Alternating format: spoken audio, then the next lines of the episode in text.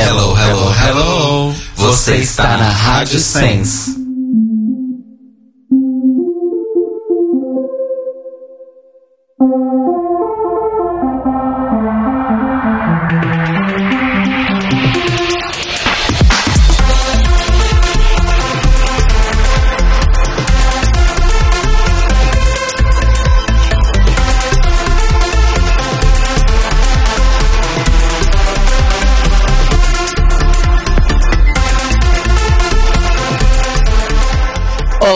Amigos!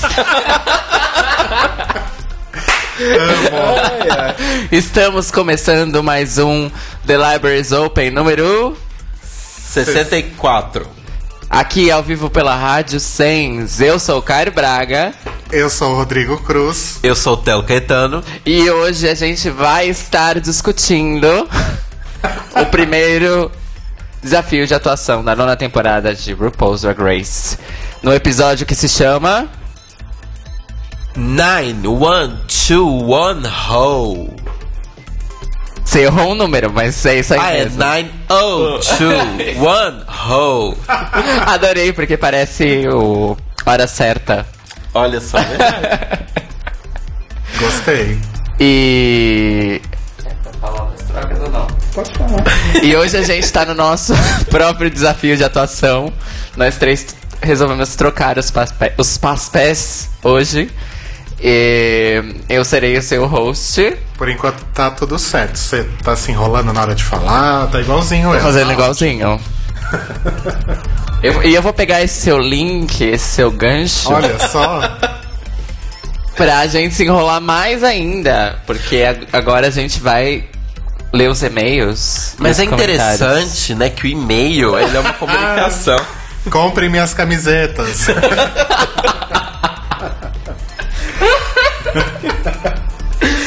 Desculpa, gente, eu não tava esperando por isso. É, Então vamos lá. Chance Chat voltou. E aí? Yay! Vamos lá. Vamos lá? Eu ia falar Telo Caetano. eu pensei.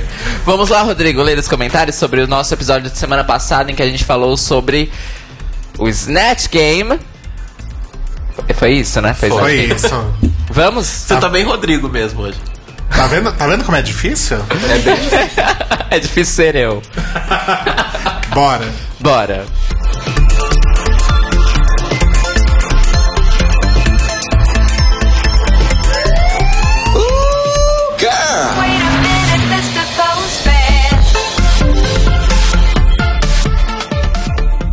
Pois é, gente, hoje eu vou ler aqui os e-mails, os recadinhos que nós recebemos, os comentários e afins.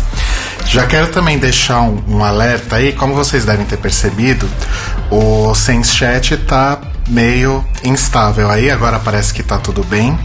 Se por acaso ele cair de novo, tem um post lá no nosso grupo, a biblioteca, no Facebook, pra gente comentar lá. Então, se o Sense Chat cair, é só correr lá pro A Biblioteca e comentar no post que o Telo publicou lá, tá bom?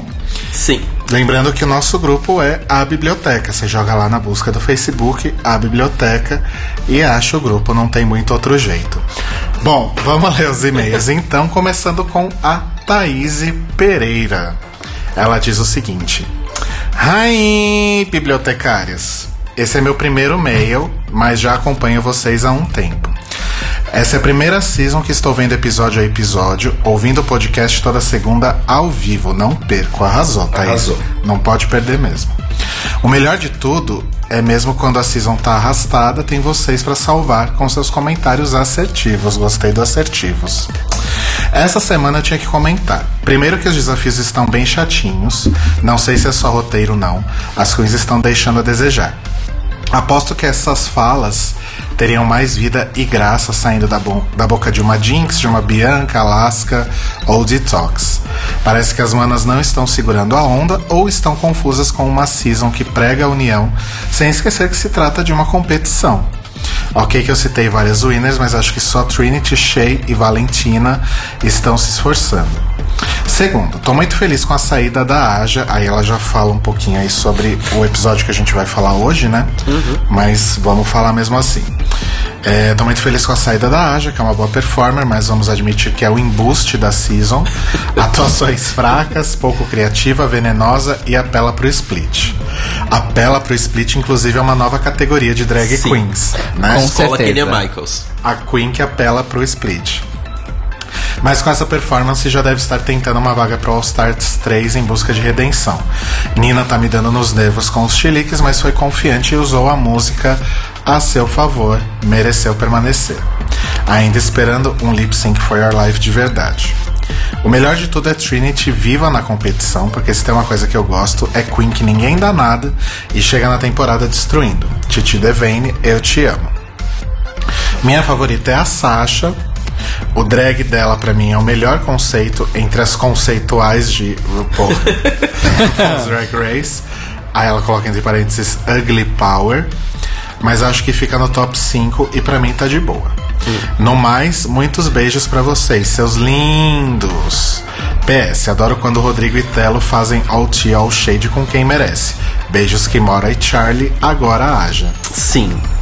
Olha, eu concordo um- em partes com o que ela fala sobre algumas coisas que pareciam ah, ter mais vida e graça se saíssem da boca de uma Jinx, Bianca, etc.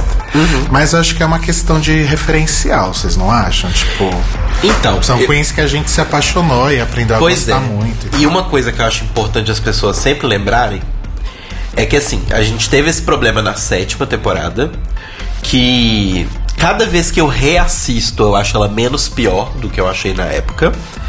A gente teve o problema com a oitava temporada, que várias pessoas não estavam gostando também da oitava durante. De e fato. agora estamos tendo na nona.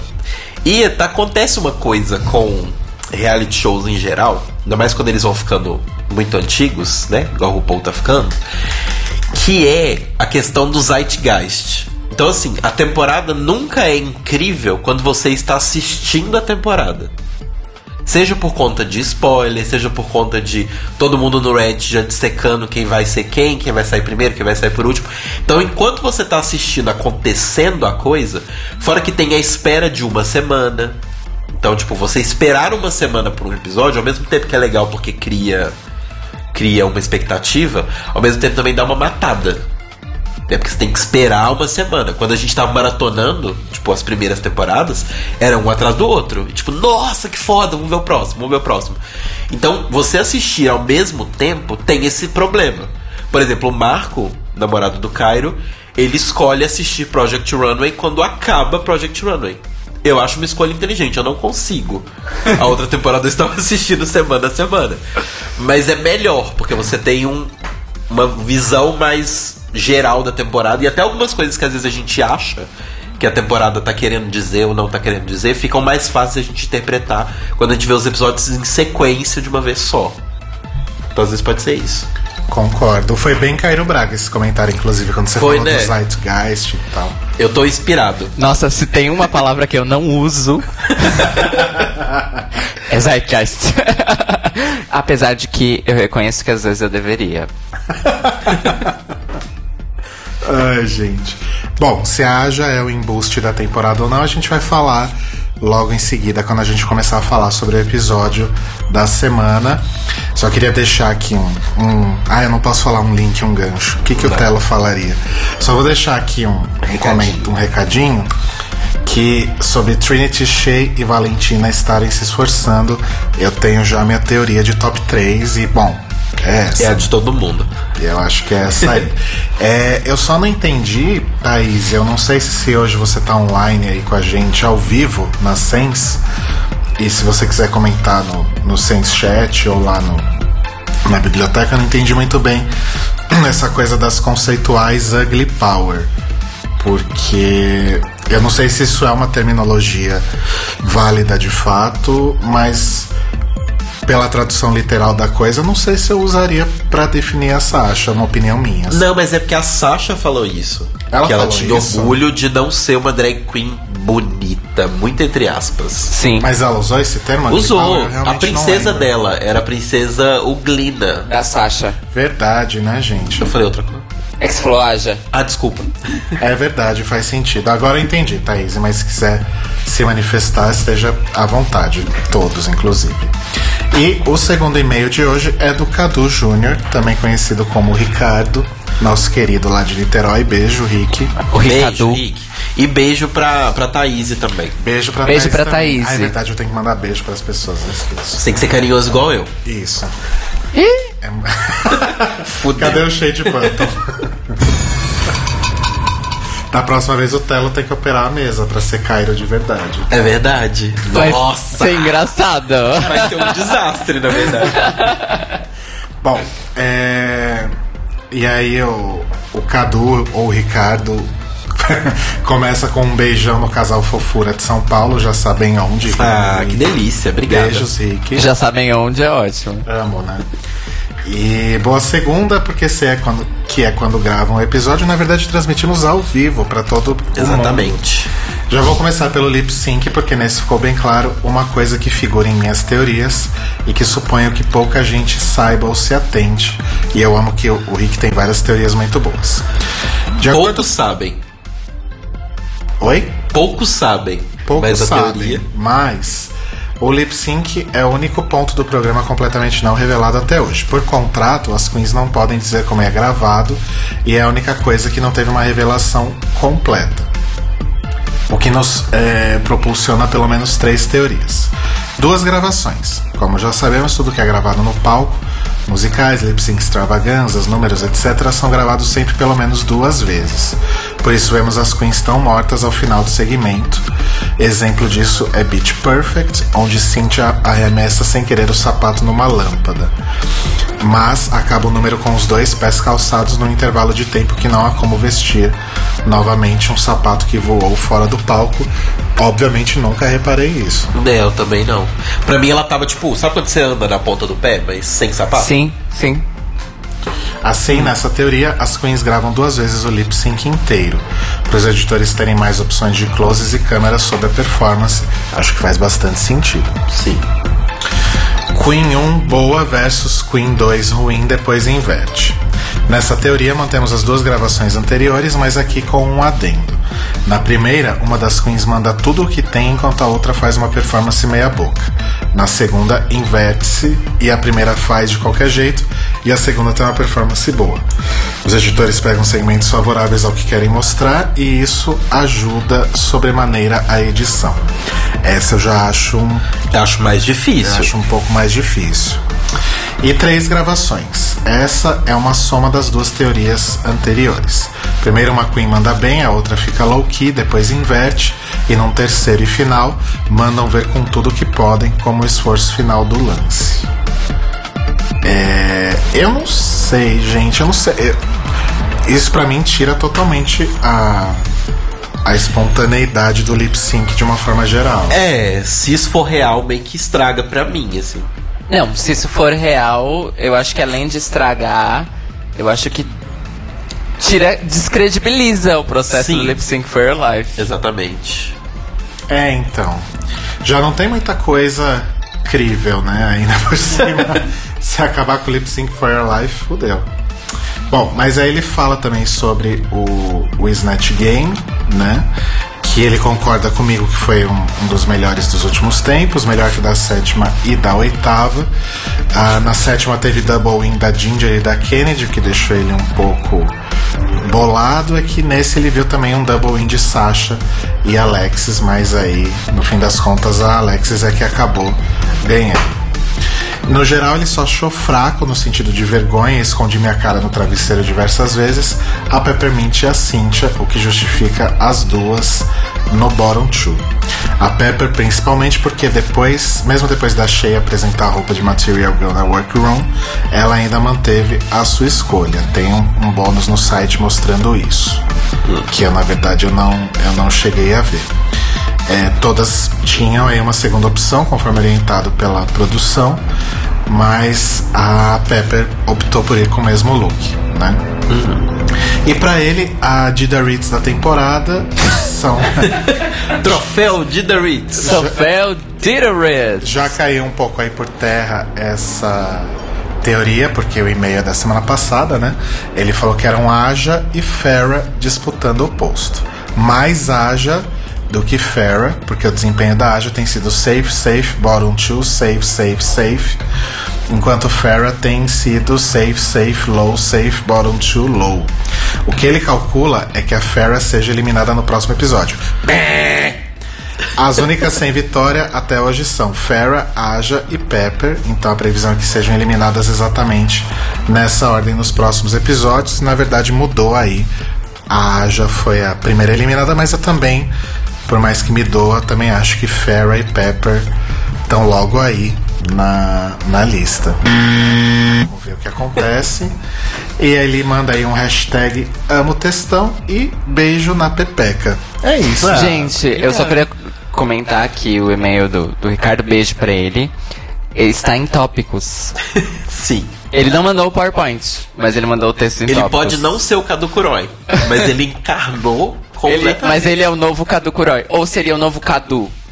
Ponto. Novo Cadu, ponto. Então, o Gui Jaime dúvida. falou aqui no chat, no Sense Chat, que tá um pouco instável ainda, mas tá melhorando. Gente, o Diego deu uma dica.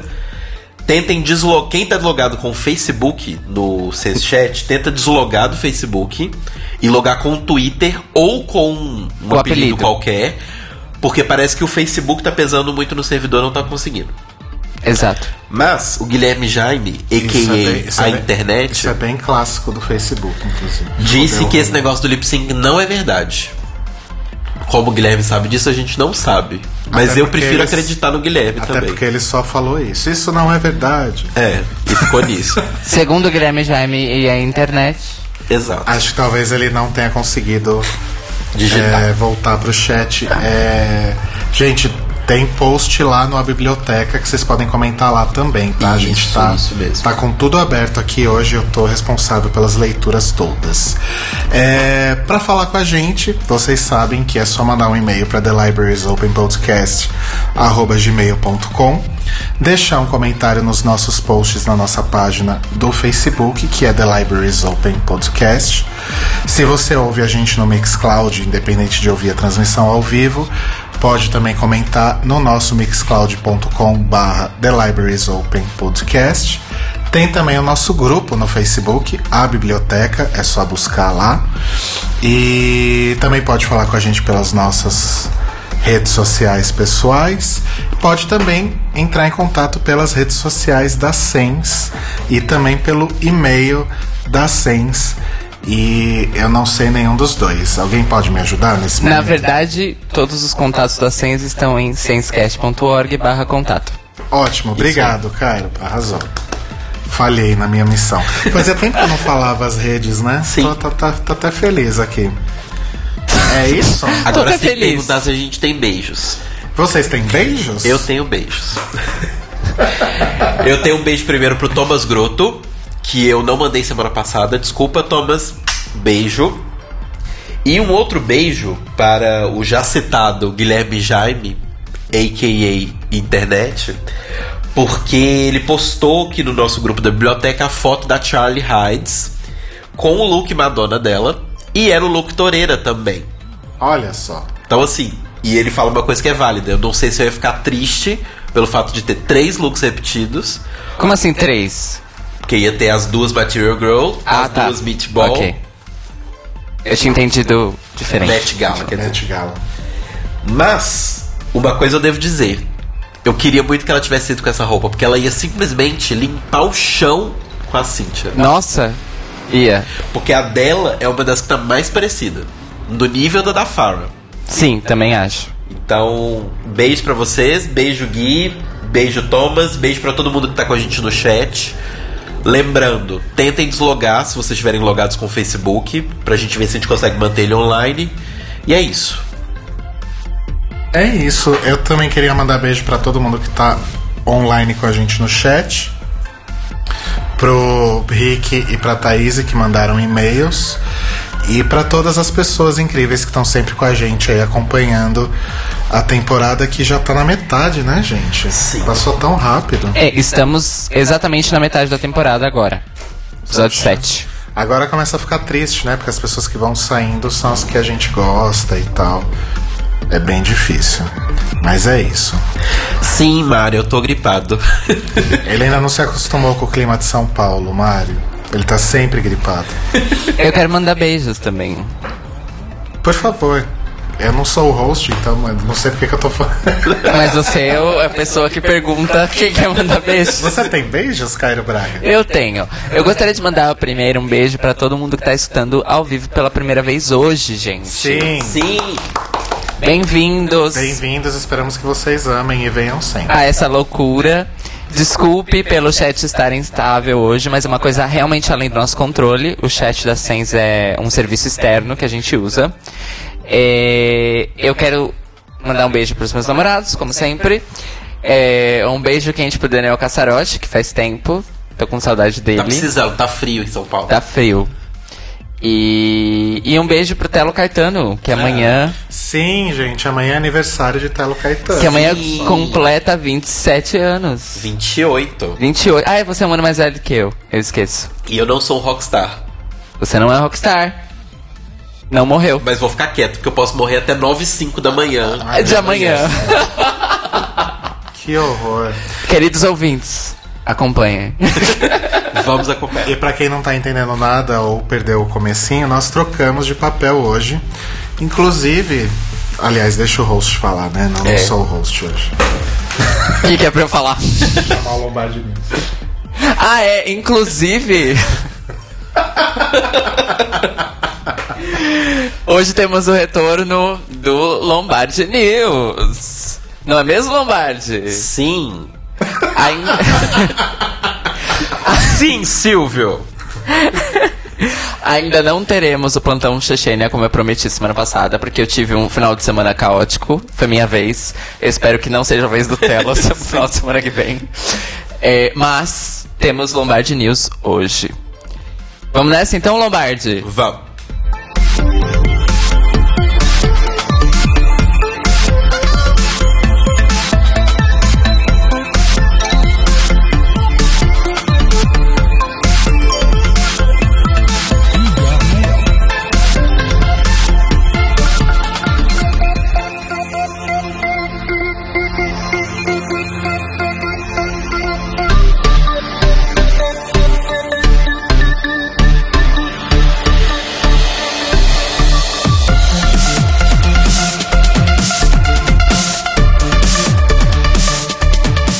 Lombardi News. então, gente, hoje, no momento Lombardi News, temos duas notícias, como o Cairo Braga, nosso host honorário, antecipou, não teremos o plantão Chechene ainda. E eu acho bem provável que pós-season de RuPaul's Drag Race a gente deve falar bastante sobre isso. Eu acho que merece, inclusive, talvez um episódio inteiro a gente discorrendo sobre esse assunto. Mas vamos às outras notícias que aconteceram. Aconteceu nesse sábado ou nesse domingo, não estou recordando, amigo Lombardi das Sombras, Aconteceu o quê? A primeira? a primeira. Domingo. Ontem. Aconteceu ontem, nesse domingo, o prêmio da MTV, que é o MTV Movie and TV Awards. E RuPaul's Drag Race venceu a categoria de melhor reality show competitivo. E a, a premiação mudou, né, um pouquinho. Antes era só MTV Movie Awards, lá nos anos 2090. Na verdade, até dois anos atrás. Ah, era? É porque acho que deixou de ser relevante, né, há muito tempo. Então a gente não se importava mais tanto. Exatamente. Mas aí o prêmio foi reformulado. Esse ano teve a apresentação do Adam, Adam Levine. Levine? Não, esse é o do. Gente, eu tô um péssimo lombardi. É o Adam Levine, não é? Não, Adam a Levine Levine não é o vocalista Levine do... de Girls. Como que é o nome desse menino? É Levine? É Levine, isso eu tenho certeza. É, Adam Levine é o do Maroon 5. É o vocalista do Marrom 5. Ih, Esse Lombardi. Bom, o, Ad- o Levine. Mas é, a, a premiação foi reformulada para incluir a TV, né? O que é uma coisa, como o Caio comentou, um pouco estranha, já que a TV americana é muito mais forte do que o cinema necessariamente há muito tempo na mídia, não necessariamente em grana, mas em mídia sim.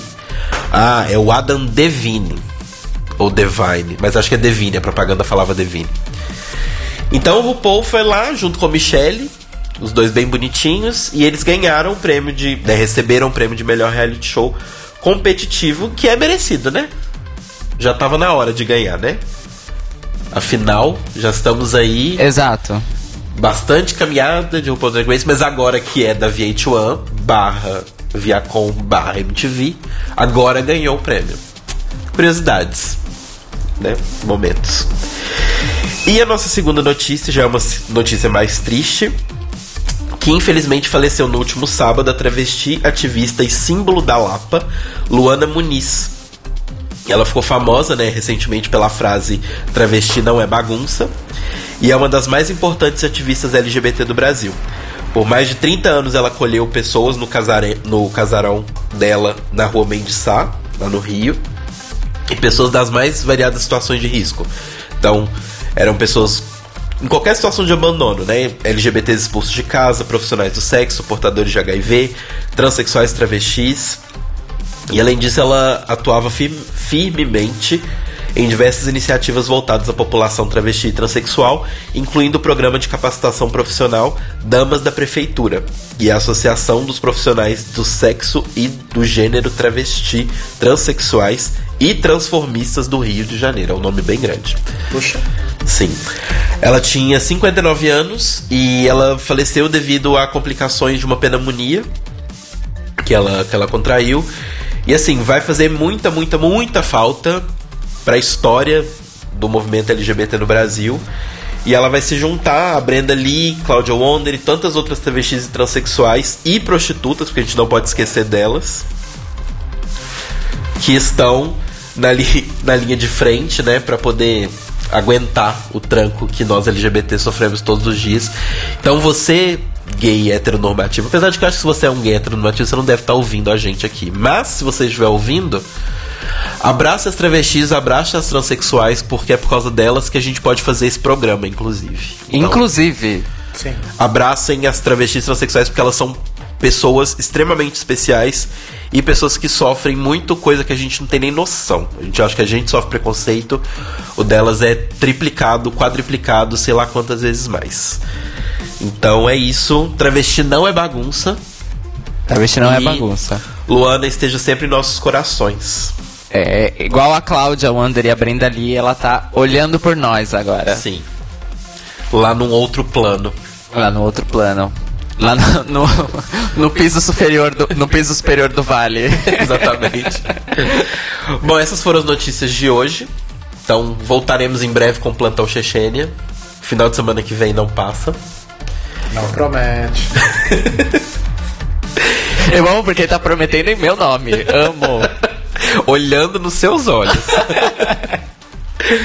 e é isso, vamos pro episódio? Vamos pro episódio, gente? Vamos. Vamos comentar 902. Como é que você fez? Você fez muito legal. 9021 Ho. Trim, trim. Trim, trim. Parararão. Parararão, parararão. Aliás, não vamos esquecer que no Brasil se chamava Barrados do Baile. Eu amo essa pessoa, gente. Essa pessoa que trabalhava na Globo dos anos 90 É Luiz de Herbert Richards. e traduzia. É, é Herbert Richards. Ah, Era Herbert Richards, né? Que É. tava. Eu pensei que era Amy. Bom, enfim, vamos lá.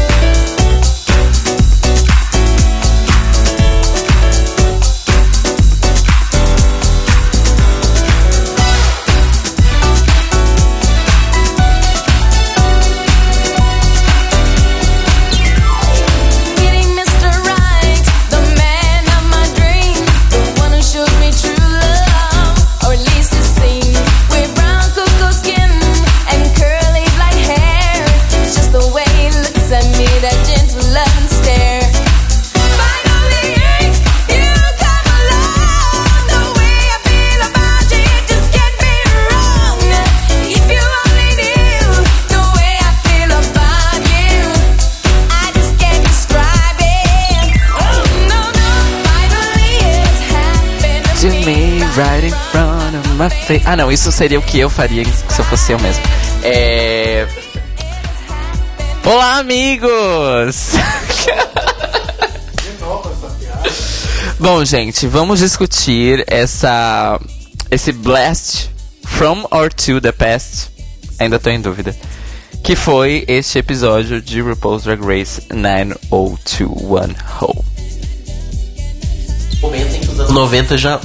Opa! Opa! E falei. chegamos no momento em que os anos 90 já são elogiados e relembrados como uma época antiga. Afinal, já foi mais de 20 anos atrás. Afinal, tem gente que nasceu em 1993 e tá lá competindo. Pois Tipo, Dona, Dona Farrah Gemido. é. Chocado. Que só chorou uma vez esse episódio. Olha só, só. Parabéns. Que diga por cima. Olha, acho que a edição cansou dela. Acho que foi isso que aconteceu.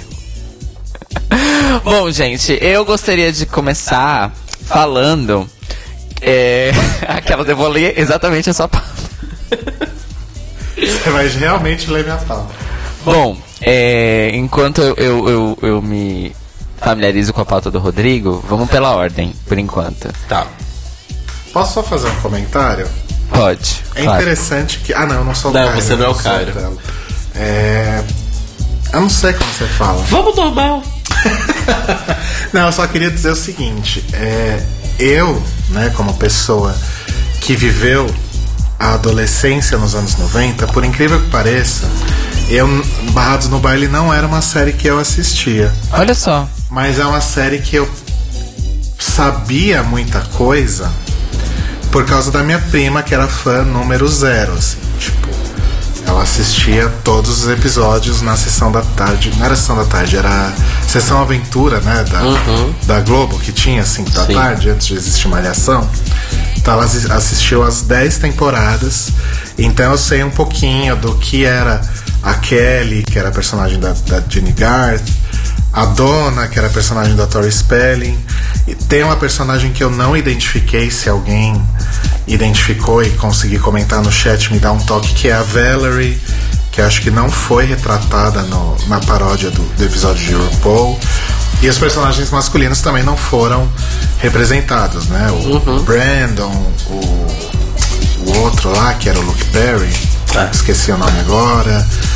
Eu era criança. É, eu era criança. Mas foi legal porque eu lembrei um pouquinho, assim, do pouco que eu conhecia da série por causa da, da minha prima. E, e era aquilo mesmo, gente. Era série de high school, gente muito rica, né? Porque era em Beverly Hills. Então, Gente muito branca. Gente muito branca, muito loira, muito moletom amarrado na cintura. E eram uns dramas do tipo, ai, papai me proibiu de sair de carro esse fim de semana, esse tipo de coisa de gente White que people não, problems. que não tem com o que se preocupar. Exato. Mas tinha umas. é, algumas situações bem é, complicadas, assim, de. De adolescente, falando de temas, falando muito superficialmente, na verdade, sobre temas como gravidez na adolescência. E se eu não me engano, tinha personagem HIV positivo no- na série. Eu não tenho certeza, a gente tá falando do, do, do pouco que eu lembro. Mas era aquela coisa, não era assim devidamente retratado, né? Até porque a gente tá falando dos anos 90 que são um grande limbo dentro do politicamente correto, digamos, né? Sim. É, o Thiago tá comentando aqui no, no chat que a Valerie era a Aja. Eu acho que sim, Thiago. Mas eu fiquei com dúvida por causa do look, porque a Valerie não usava aquele cabelo, pelo menos eu não me lembro. Mas pelo shade que a Jenny e a Tori soltam no- na bancada do, do- durante as critiques, que elas falam ah, aquela, aquela vaca que a gente não diz o nome, eu acho que era a Tiffany Amber Thyssen que fazia justamente a Valerie. Eu fiquei com essa dúvida, mas eu acho que é isso mesmo. É, eu sou do mesmo time do Eduardo Faria, né? Do Edu. Do Ed que acabou de comentar no, no grupo, porque eu sou da época do final dos anos 90, então eu assistia Dawson's Creek, eram outros White People Problems. Era do tipo, ai, quero ser artista, mas meu pai quer que eu seja banqueiro, ai, que dor, etc, etc, etc. Então eram outros problemas. Mas eu lembro de assistir alguns poucos episódios, tanto que eu até perguntei pro Rodrigo, porque na minha cabeça A Brenda e o Brandon, que eram os gêmeos, eram os principais da série. Porque eles eram os que mais destacavam, porque todo mundo era loiro, eles eram os únicos morenos. Então eles meio que brilhavam quando você via a foto de todo Mas mundo. eu acho que no começo da série era meio isso e o foco foi mudando ao longo do tempo. Porque, tipo, eles, de fato, eles começam no colégio e depois vai pra faculdade. A, a série teve 10 anos, né? Uhum. E. Pera, Barrados no Baile durou 10 anos? Durou 10 anos. 10 temporadas? 10 anos. 10 temporadas. De Nossa, 90 a 2000. Como nos anos 90 as séries ruins de 90 a duravam, né? 99. Barrados no Baile, Friends. Hoje também. Não, nem vou pedir shade bump. Põe, põe uma Lagrange, então. vai. Qual é a Laganja mesmo? Eu esqueci, eu não, eu não decorei os números ainda. Ah, tá. É, e. Eu esqueci o que eu ia falar. Ah, a Brenda, né? Que você tava falando. A Brenda é a personagem da Shannon Doherty, que saiu pra fazer Charmed, né? Que é a piada que a Nina fala, que ela, ah, então vou sair daqui e vou. E vou fazer Charmed, aí depois no, no, no segmento final ela volta, ah, The Witch is Back, alguma coisa assim. E a Shannon Doherty, inclusive, está lutando, ou estava lutando até ano passado, contra um câncer de mama Olha só. né? E, enfim. E a Juliana tá com, tão comentando aqui que tiraram a atriz da Brenda porque o público não, gosta, não gostava dela. Eu acho que realmente houve um, um, um bafão desse, sim. Tô lembrando aqui muito por cima. Porque até entre o Sociedade Branca de Beverly Hills, você ser moreno já é afronta demais. Pode Mas ser. Eu, eu lembro disso, eu lembro da, da Brenda meio que sair da série porque por problemas com a, a popularidade da atriz, se eu não me engano, acho que não era nem da personagem, era da atriz, mas também não tenho certeza, gente, eu não assistia. Certinho. Eu sei bem por cima, assim. E eu descobri que Melrose Place, que eu achei que era uma, era uma outra série É uma completamente independente, é um spin-off, eu não sabia. Pois é, é um spin-off que não fez tanto sucesso. É. E que também passou na Globo. Sim. Sim. Sob o título de Melrose Place. Não, era só, era só Melrose, não tinha Place. Era só Melrose? Ah, ent- eu- então eu lembro só da abertura, que aparecia Melrose Place, e aí o- o- ah, tinha o locutor que falava, por motivos de não sei porquê, Melrose. É porque place é largo, não é? É o que a gente aqui no Brasil traduz como largo, né? Não, eu acho que Square é como se fosse largo, porque Não, Square é é praça. É, pra, é não, Square é praça. Anyway, É, não, isso não anyways. importa, é. É, só rapidão, o Eduardo Faria falou assim: a gente joga barrados no bar no Google, a primeira coisa que aparece é polêmicas, drogas e suicídio, segredos da série Barrados no Baile. É, e o Mário falou uma coisa, eu fiquei nessa dúvida da Valerie, porque a, a Valerie não usava trancinha. Ela era uma menina branquela, de cabelo castanho, bem Qualquer coisa. bem padrãozinho, assim, sabe? E a Tiffany Amber Thyssen, que fazia a, a Valerie, antes disso ela fazia uma série maravilhosa chamada Saved by the Bell, que passava no SBT com um título que eu não me lembro. Que foi citada no, no challenge. Foi citada na, na cena da, da briga dela com a, com a Nina, né? Que era a Brenda, não lembro o nome do personagem. Bom, com relação a isso, a única coisa que eu posso dizer é: eu reconheci a personagem da Sasha, que é a. a merendeira, tia da merenda. de nenhuma série dos anos 90. Eu reconheci ela de The Most Popular Girls in School. Que é uma série de animação stop motion com Barbies do YouTube que zoa justamente todas as séries escolares dos anos 90 e é maravilhoso. Inclusive, outra websérie de animação tosca que a Alaska também já, já participou como dubladora. Entendi. A Juliana tá se revelando aqui uma fã de Barrados no Baile. Ela acabou de contar no chat também que a Shannon Doherty tinha problemas com drogas e o público não aceitava ela em um papel de queridinha de elite. Gente. Ok. Ok. Vamos falar de Drag Race então, gente? Porque né, this is not Beverly Hills Best Friends Race, bitch. Ah, mas Ok. eu adorei. Eu acho que eles tinham que fazer mais desafios assim. E já é 15 para 10. A gente não começou a falar do episódio. Você é o host e você que tem que controlar tudo. Bom, Então, Vamos falar sobre como a edição tentou transformar a Trinity em vilã, apesar dela ter ganho o desafio, desafio no fim das contas. Sim. Certo? É, tentando criar uma nova Fifi O'Hara, a malvada que arrasa. Concordo. É porque não fui escrever a pauta, então eu tenho que concordar.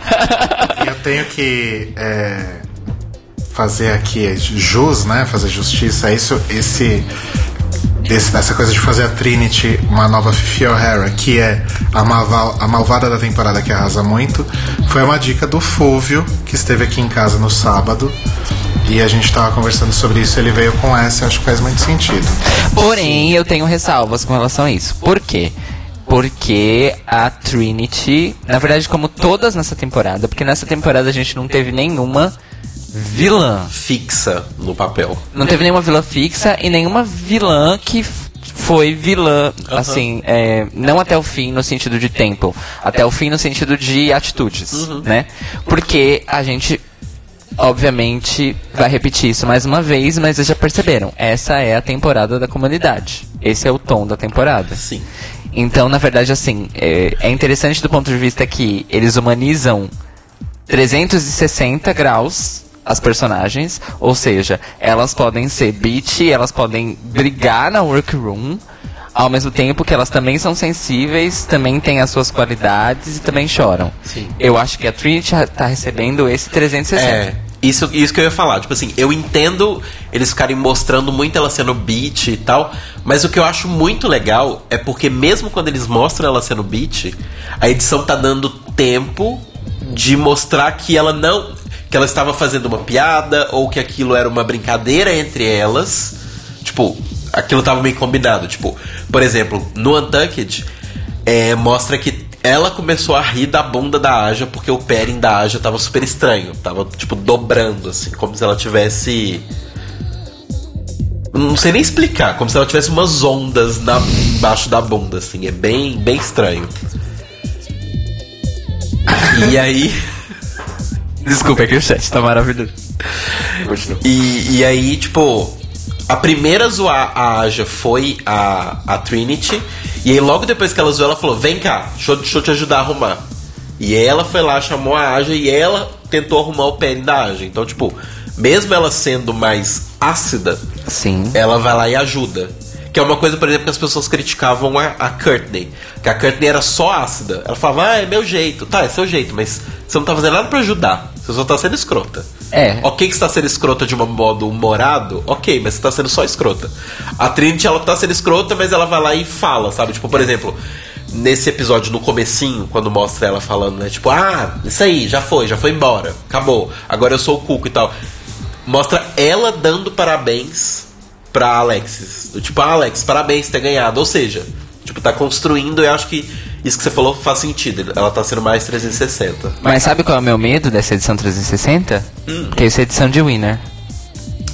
Pois é, mas cada episódio que passa, eu não, não me arrepender, mas eu repenso mais o que eu disse no Meet the Queens. E cada vez mais eu acho que se a Trinity ganhasse, eu não me sentiria triste. Eu não acharia injusto. Então, eu não acharia injusto do ponto de vista do mérito. Sim. Da drag. Mas ela é uma personagem. Inclusive, na, na verdade, o que eu tô gostando dessa edição 360, que eles estão se esforçando pra dar pra maior parte delas possível, porque óbvio que não tem tempo pra isso.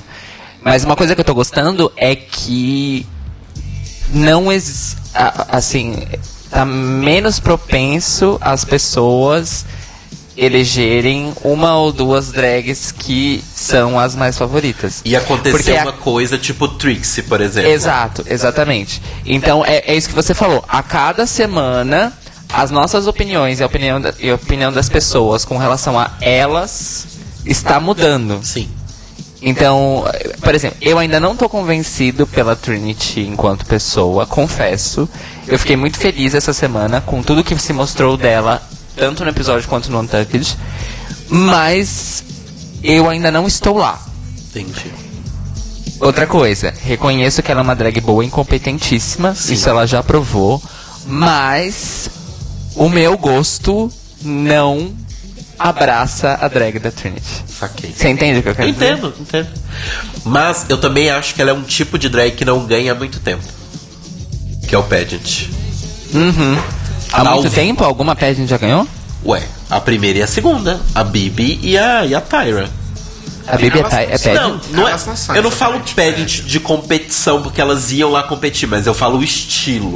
Então, mas é aí que tá. Eu acho que a Trinity, é, eu não sei nem se eu classificaria ela assim ainda, porque ela é tão versátil, né, nas coisas que ela apresenta, tipo, ela abraça as coisas e faz, tipo. Sim, isso é o que eu tô mais admirando dela. Ela fazendo a, a Jennifer Coolidge foi, Foi maravilhoso, porque ela tava igual, inclusive a cara de 200 milhões de abelhas picando você e ficando inchado da Jennifer Coolidge tava igualzinho, então ficou muito bom. Exatamente. Inclusive, obrigado, Michelle Visage, por ter citado a icônica Jennifer Inclusive Coolidge. esperando um dia que ela vai ser jurada. Exato, por porque ela é hilariante. Ela é maravilhosa, gente. Hilariante. Pra quem não sabe quem é, gente, é a mãe do Stifler. É a mãe do Stifler, exato. Inclusive, pra quem é. Do Stifler. Pra quem já do teve. American Pie. American Pie. Ah, eu não vi. Pra quem tem paciência ou tem capacidade de desligar o cérebro pra ver a bosta que é Two Broke Girls, ela é a única personagem engraçada da série inteira. Sim. O chat caiu de novo. Moving on, O chat É, vem, vai, vem. continuando a questão das personalidades e humanização 360, Nina Bonina Osama Bin Laden, Farrah Moon, Dita Ritz, Nina Flowers Brown. Tô cansado. Eu vou admitir que eu tô cansado. Eu tô cansado. Exausto. Eu Se eu pudesse dizer uma coisa pra toda vez que a Nina aparece em cena, é exausto. Ela é igual a minha amiga de Belo Horizonte que eu comentei semana passada. Gosto muito dela, mas ela é cansativa. Sabe? Porque, tipo assim, tá ficando um pouco chato e um pouco repetitivo essas coisas. Eu entendo a ideia toda de, de do problema que ela tem, né, de, de se sentir sempre pra baixo e tal. Mas já tá meio que cansando, sabe? A gente até recebeu um, um e-mail, a gente não vai ler nessa, nesse episódio, porque ele é mais sobre. Esse episódio que estamos comentando, então ele vai ser lido na semana que vem. Mas fala muito sobre a questão de talvez essa resistência da Nina não seja só pelo estilo drag, mas também seja pelo fato dela ser uma drag negra. Sim, que Então, é por sempre exemplo, uma questão. Que é sempre uma questão. Porque, por exemplo, na hora que ela estava falando o- as falas, ela estava falando com o sotaque dela, com a entonação que ela dá. Que é uma entonação típica de pessoas do sul dos Estados Unidos, principalmente negros. Que é aquela coisa mais cantada, né? O jeito de falar. E talvez a irritação dela, do tipo, ah, eu sei, eu, eu- eu disse exatamente isso, mas eu sei o que vocês querem dizer. Talvez fosse não do tipo, ai, todo mundo me odeia. Mas talvez fosse, ai, do tipo, ah, é a preta falando, a preta fala assim, vocês não conseguem entender o que a preta tá falando. Exato. Eu, eu entendo isso, mas o problema que eu acho é que a Nina, o modo que ela tem de enfrentar as coisas é muito diferente do modo que eu tenho de enfrentar os preconceitos que eu sofro, que são diferentes do que ela sofre. E cada pessoa é diferente, etc. Mas eu enfrento de uma forma diferente. O jeito dela de enfrentar é fechar a cara e simplesmente virar uma pedra contra aquilo. Eu não sou assim. Então, pra mim, é muito difícil entender e simpatizar Sim, com o jeito sim. dela, sabe? Sim. É, mas isso é uma questão complicada porque tem a ver com a vida que a pessoa teve, né? Sim. Total. Com a vida dela inteira, no caso, né? Tem a ver com a vida que ela teve. É, eu entendo você estar cansada, exausta com Nina, mas eu consigo simpatizar e empatizar com ela nesse sentido. E ma- mais por uma questão de que eu não quero que isso acabe levando ela pro buraco na competição. Porque esse tipo de coisa, ofuscar o talento dela, que é gigantesco, é uma coisa que me entristece muito. Pois é. Isso é uma coisa que eu acho triste, porque, tipo, no Meet the Queens e desde o começo, ela é a drag que parece nos oferecer mais coisas diferentes, que tinha possibilidade de nos mostrar mais coisas novas, mas ela tá ficando presa na questão de é o- a superação da temporada. Toda temporada tem uma pessoa que se supera. Mas não Exato. que ela tenha deixado de mostrar coisas não, incríveis. Não, não que ela tenha deixado de mostrar coisas incríveis. Mas Tipo assim, ela tinha dois, digamos, dois caminhos da edição pra seguir. Tinha esse caminho de eu sou diferente, eu vim conquistar o meu espaço. E o caminho de, ai, eu odeio a forma como as pessoas me tratam, eu sou a underdog e eu vou superar isso até o momento em que eu me sinto bem com isso e saio no próximo episódio. Que é um roteiro que a gente sabe que acontece. Trinity Sim. Bonet aconteceu isso. Tame Brown meio que aconteceu isso, apesar de ter sido mais rápido Haja quase. quase ali. Mas assim, é um- uma história recorrente em Drag Race. E realmente isso é triste, porque ela é muito mais talentosa do que isso. Ela não precisa desse roteirinho já pronto que sempre acontece, desse trope, pra ela poder brilhar, sabe? E nesse episódio eu fiquei especificamente bem decepcionado com ela e com a Aja. Que a gente já vai entrar no, no beating da Aja, que pra mim é ainda pior que o da Nina. Mas assim, a Nina escolheu o papel que ela queria. Da outra vez ela reclamou porque ela ficou com o papel que ela não queria. Exato. Dessa vez ela teve a oportunidade de escolher, foi a primeira a ser escolhida pro que ela queria e fez merda. Pois é. Então assim, fica difícil de defender, né, gato? Rodrigo! Não, eu tô só com. Ah, não, isso é o Cairo que fala. eu tô achando que eu sou o Cairo, Verdade. Bom, é, posso puxar um tópico, host? Pode, pode sim. Tá. Eu vou. Eu, eu, I'll, I'll allow it. Ok. É, na verdade, é, eu já queria puxar justamente para a preparação do, do, do episódio, que é justamente isso que o, que o Telo já falou um pouquinho sobre a escolha dos papéis e a, e a reação da Aja, né? Eu acho que a Peppermint simplesmente arrasou Sim. a partir do momento que ela se dispôs a ouvir o que, que as pessoas queriam fazer e ela foi muito esperta com isso porque ela tirou meio que a responsabilidade é, de de ferrar aquela coisa de parecer que ela quis ferrar alguém dando determinado papel pra ela Aham. e deixou quem tinha que brilhar brilhar de- do mesmo jeito e quem tinha que se ferrar se ferrar do mesmo jeito Exato. né? Deixando claro que não é porque você escolheu o seu papel ou porque alguém escolheu o seu papel que, que você vai. Se você for ruim, você vai ser ruim mesmo. Aham. E se você for muito bom, você vai arrasar de qualquer jeito. Né? Tanto que Shea novamente aí Exatamente. quase passou perto de novo de ganhar episódio, Valentina também. Uhum. Né? Ganhar desafio, aliás. Inclusive a transformação da Shay foi. Não, e achei assim, Chocante. ela muito esperta e sensata, coisa que só alguém com muitos anos de, de profissão consegue fazer. Que primeiro foi ela falando, tipo, como que ela ia fazer a escolha, que ela falou, olha, minha, minha estratégia é, eu vou perguntar pra todo mundo o que cada um quer. Peppermint. É a Peppermint. É que você falou, da, que você falou que achei. Não, eu falei da Pepper, não? Você falou achei demonstrando Ah, desculpa. coisa de gente que tem Pepper. anos de carreira. Desculpa, Pepe. Hoje eu tô um pouco perdido. É o não decom.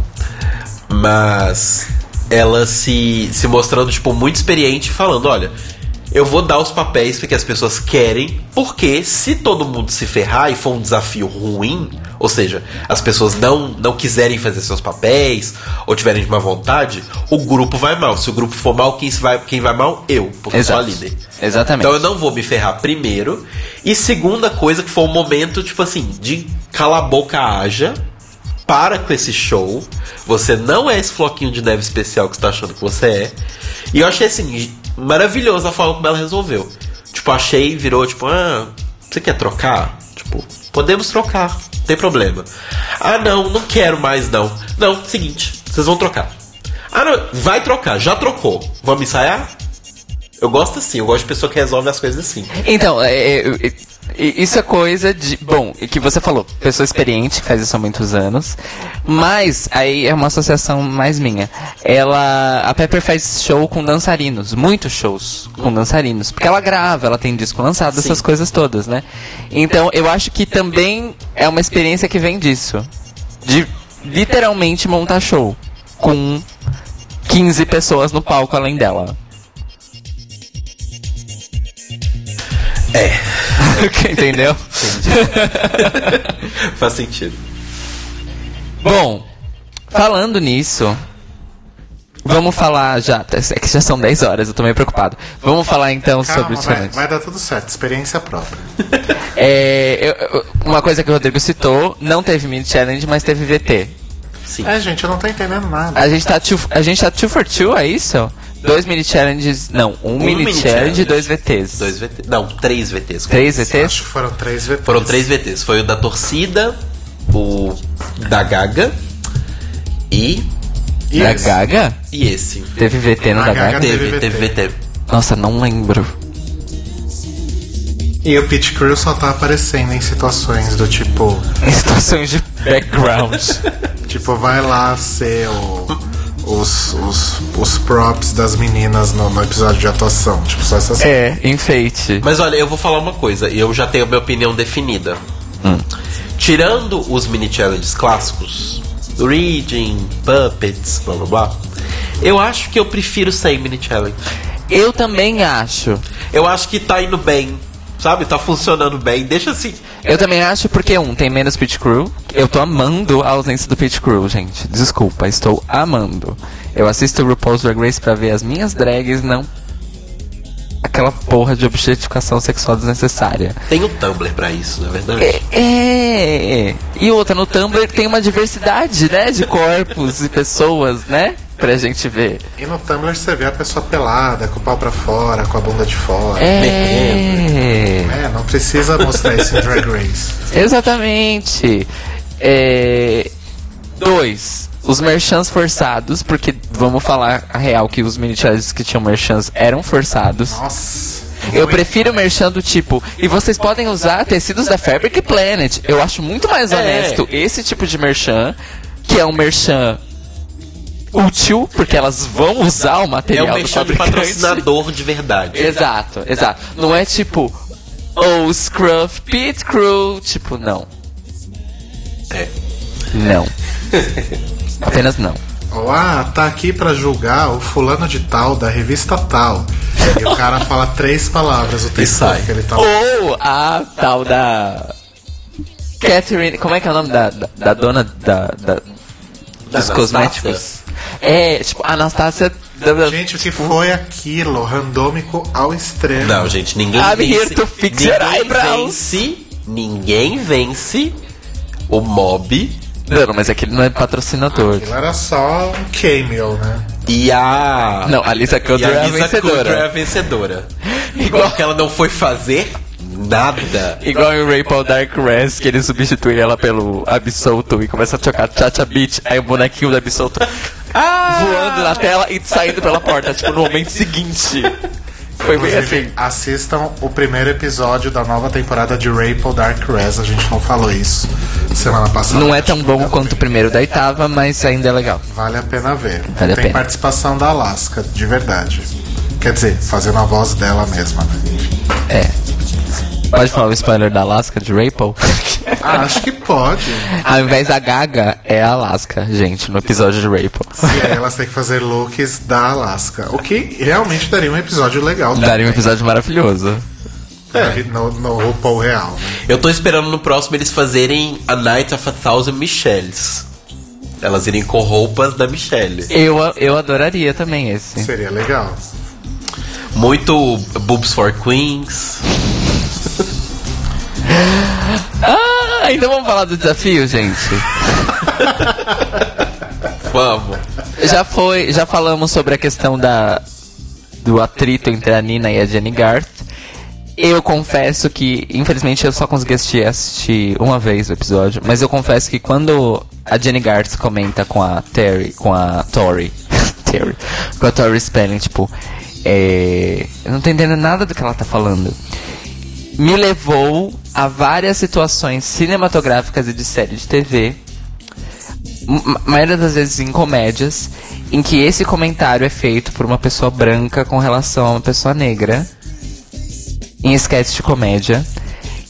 E o meu entendimento é que isso é uma questão racista mesmo nos Estados Unidos. Total. Não só nos Estados Unidos. Não só nos Estados O Unidos, no Rhodes- Brasil a- isso também acontece. O Rods, amigo nosso, é de Belém, tá morando aqui em São Paulo, veio aqui também sábado aqui em casa. E ele tava comentando que ele tava substituindo uma professora, ele dá aula no curso, num, num curso de inglês. Ele tava dando uma aula normal pra turma dessa professora. E aí ele falou uma parte lá que ele tinha que falar com os alunos em português. E aí um aluno dele, um paulistano bem paulistano, virou pra ele e falou assim: "Pera, eu não tô entendendo nada que você tá falando. Você tá falando em português ou em inglês?" Ah, Ele olhou com calma e falou: Estou falando em português. E aí, uma aluna que o Rhodes realmente falou que ela não, ela não entendeu o que estava acontecendo. Ela realmente foi na inocência. Ela falou assim: Não, é porque ele tem sotaque, é só você prestar atenção. Tipo, ela não tava falando por mal. Ela só falou isso pro cara, sabe? Tipo, ele tem sotaque, você não entendeu por causa disso. Mas ele tá falando em português. Tipo, você é idiota. Depois acho que ela deve em casa ter entendido o que, que o cara falou. Mas isso acontece aqui. Acontece comigo, gente. Exato. Assim, só uma dica. Dica, dica, coisinha pra vocês é o seguinte: quando vocês vão comentar sobre o sotaque de alguém, a pessoa ela não tem sotaque. Ela tem um sotaque diferente do seu. Isso. Porque sotaque é uma coisa que. É, como eu posso dizer? Ele nunca não existe. É isso. Não existe língua falada sem sotaque. Inclusive, os meus amigos surdos me dizem que não existe Libras sem sotaque também. gente. A Libras tem sotaque, ter um dependendo da região do Brasil e do grupo social. Porque não vamos esquecer que existe Pajubá em Libras também. Não, e pensa, tem pessoas, tem pessoas que devem mexer a mão mais rápido, que é a mesma coisa de pessoas que falam rápido, como o Brenner, por exemplo, nosso amigo, que fala correndo, Ai, você não entende nada que o Brenner fala. Saudades. Ele, ele ouve o podcast? Escuta. Beijo, Bre. Beijo. Bre. Vem visitar a gente. É, então, assim, né? Mas é o que eu tô falando. O, o que me irrita um pouco da Nina é tipo assim. É. Você está por cima. Se realmente esse é o contexto, é a Jenny que tá errada, não é você. Então, tipo. Mas eu entendo também a atitude dela de tipo, deixa estar. Inclusive, na verdade, assim, a fala dela é seguinte, que ela fala, I know what's going on here, me deu a confirmação de que aquilo era uma situação. sim. Porque esse, Sim. esse I know what's going on here é tipo, eu já passei por isso. Aham. Tipo, já tô acostumadésima com isso. Sim. Exato. Não vou nem encanar com isso porque eu já sei que é. É perda, é- seria uma perda de tempo, Aham. E né? ela tá certíssima, né, gente? Naquela situação, nossa, gente. Vamos combinar. É, e assim, desculpa, mas. Ok que elas estavam lá, porque elas eram atrizes da série que originou essa paródia. Mas quem são Jenny Garth e Tori Spelling pra julgar a atuação de alguém, gente? Começa por aí. Vamos combinar. É. Quem são elas pra falar de como a pessoa é, se é, coloca no- no- no- na cena e como que ela fala o seu texto? E sabe o que, que é interessante? Se elas nem atrizes direito são, né? Exato. E sabe o que é interessante? Inglês é a minha segunda língua e eu não tive dificuldade nenhuma em entender o que a Nina tava- tava falando, porque eu assisto Drag Race sem legenda. Então, agora eu Inclusive. vou. Agora eu vou, agora eu vou ser, vou ser bem sincero. Eu. Eu tenho um inglês muito bom, né? Do, do CCAA. Não, tô brincando, eu tenho um inglês super bom. E eu tenho um pouco de dificuldade de entender o que a Nina fala. Por quê? Porque na mídia, né, nos filmes, nas séries e afins, tem muito pouco, ah, muito poucos atores, artistas e até mesmo personagens é, negros ou da região sul dos Estados Unidos e que tenham esse tipo de, Sim. de accent mais forte, assim, né? É sempre Friends, né? Exato. Friends é, é seis caras brancos que moram em Nova York e, e falam um inglês, entre muitas aspas aí, perfeito. É, né? porque- E é, é assim que a gente, eu pelo menos, foi assim que eu aprendi inglês. Aham. Então quando a Nina fala, eu tenho dificuldade. Mas, gente, é, eu sei que existem milhões de outros sotaques e desculpa, elas também deveriam. Por exemplo, eu ainda não consigo assistir Dr. Who sem legenda. Sim. Mas- eu assisto Drag Race sem legenda. mas. Who- Mas é exatamente o que você estava falando. Tipo, isso que o Rô falou faz muito sentido. Por exemplo, é uma pessoa virar e falar que, ah, eu não entendi nada do que aquele cara do Ceará falou, que aquele cara do, de, de, de Manaus falou. É porque você assiste Globo, SBT, Band e essas coisas. Os sotaques que tem ali são paulistas, são carioca, principalmente, no Paulista. máximo. Paulista, paulistano. fin- paulista fingindo que é carioca, ou carioca É. tentando se passar por gaúcho, tipo, oi. Ou versões caricaturais de sotaques de Bahia, Sim. Pará, Minas Gerais e Rio Grande do Sul. Que, segundo a Globo, o sotaque do Rio Grande do Sul é o sotaque da região sul inteira. É. Não, não é. caiam é completamente nessa. diferente. Mas assim, então, isso que o Rodrigo falou faz muito sentido. A gente não vê tantos atores negros do sul dos Estados Unidos falando na Exato. TV. Se a gente não vê, a gente não acostuma. Então realmente fica difícil de entender o que eles falam, porque você não convive. A gente não convive, não é a nossa primeira língua, É fato. sabe?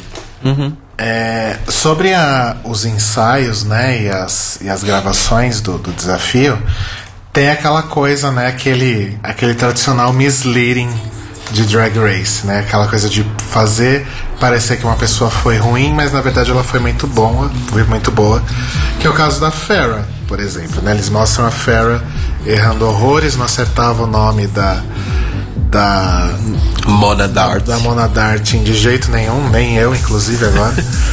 e no fim das contas, a Farrah foi maravilhosa e eu fiquei muito feliz por ela, porque vocês sabem que eu tenho um crush pela Farrah, né? Mom!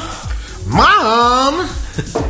E era o papel perfeito pra ela. Ela tava fazendo o papel de uma menina chorona branca. Aí, Peppermint arrasando no casting, né, gente? Arrasando. Diretora Arrasou. de elenco. Ela arrasou mesmo. Já vai ter um, uma vaguinha ali na, na World of Wonder quando acabar a temporada. Exatamente. Mas, mas eu gostei tipo, das outras. Falando das outras atuações em geral, né?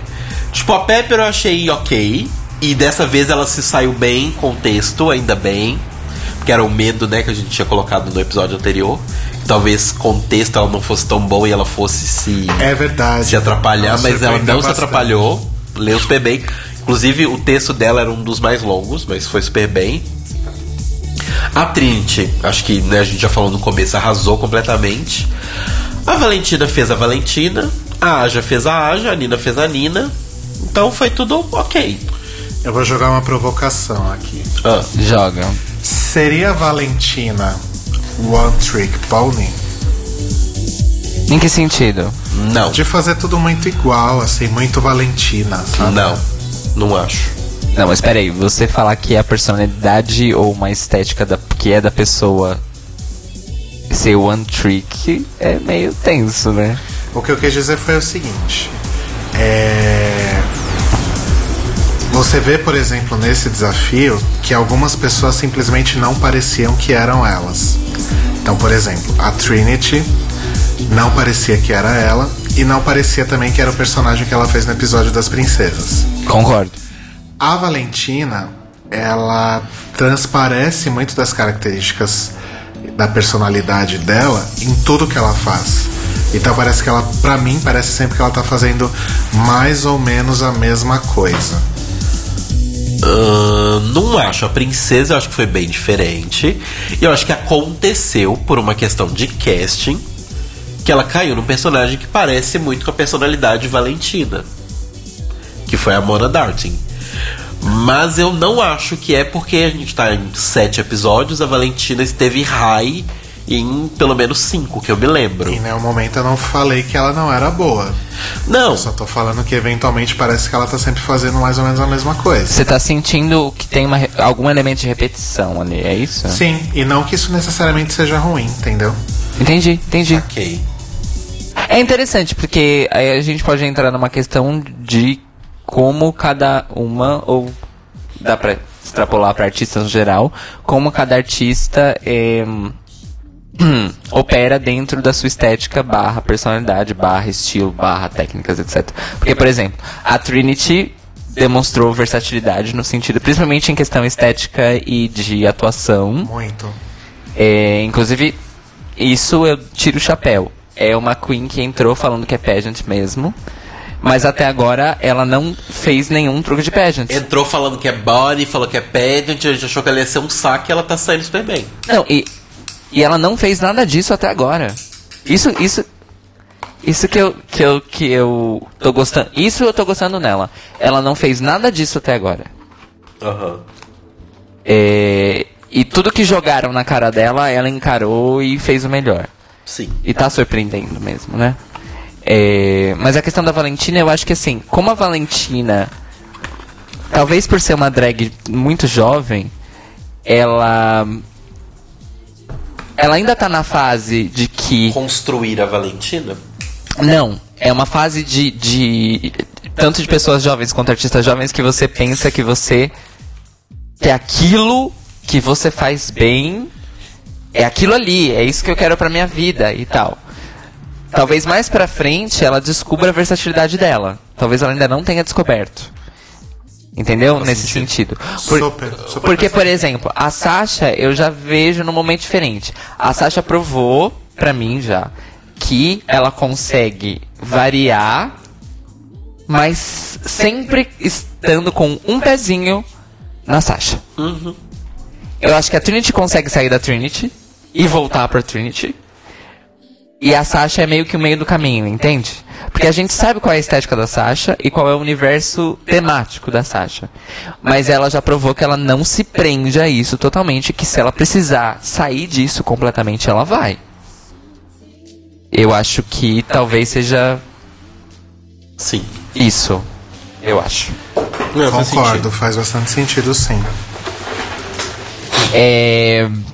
Ó, o Raí tá falando aqui no grupo que acha que em algum momento a capacidade de improvisar pode pegar a Valentina desprevenida. E o, o Guilherme, pelo jeito que ele está gostando muito da Valentina. O Raí, né, além dele falar essa coisa de improvisar, ele também acha que tudo da Valentina é um pouco forçado. Eu acho que é a Alexis que é isso, mas ok. É, eu discordo um pouquinho do Raí nesse ponto. É, eu não acho que forçado também é o seria o termo para definir. Eu não acho que é forçado não. Eu acho que é algo que ela sabe fazer bem e um estilo que acaba se perpetuando por tudo que ela faz. Tem aquela aquela pitadinha dela que eu não vejo se repetir tanto em outras queens, por exemplo. É. Bom. Foi, foi nesse foi nesse aspecto que, que eu quis dizer, mas não acho que seja forçado, acho que é dela mesmo. E também não acho que seja ruim. Acho que pra tudo que ela precisou fazer agora deu super certo, né? Aham. Mas pra mim tudo tem uma uma mesma pinta, uma mesma pitadinha da mesma coisa, sabe? Saquei. É isso que eu quis dizer. Entendi. É, com relação à impressão de que a Valentina é forçada, na verdade, eu não sei se. Eu acho que eu já falei isso aqui nessa temporada, mas. Enfim, talvez eu me repita, gente, desculpa. Mas a impressão que eu tenho é que a Valentina. Apesar dela falar que não tem uma drag mother, algo me diz que o universo drag que ela estudou e que tem a ver com o universo estético dela, que é da mu- mulher latina dos anos 50, 60 e 70, da TV e do cinema, ela estudou um, um comportamento e uma série de códigos de drag queens desta época.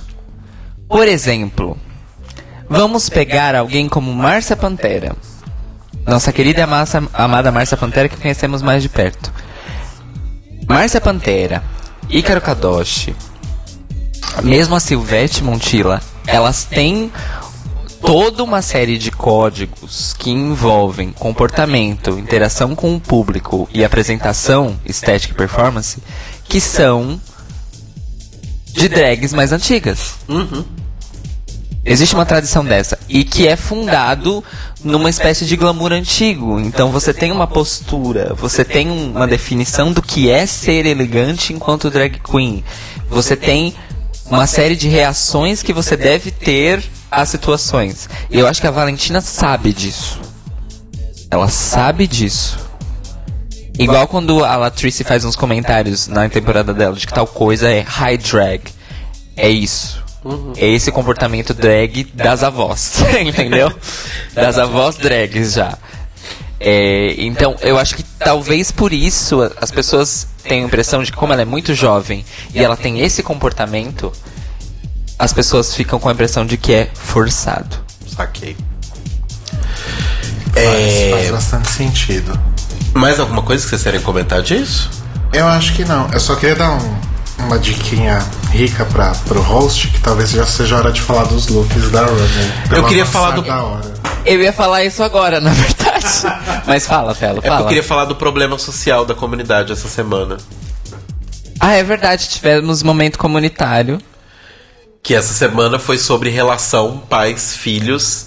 Não só pais, mas guardiões e, e- e cuidados.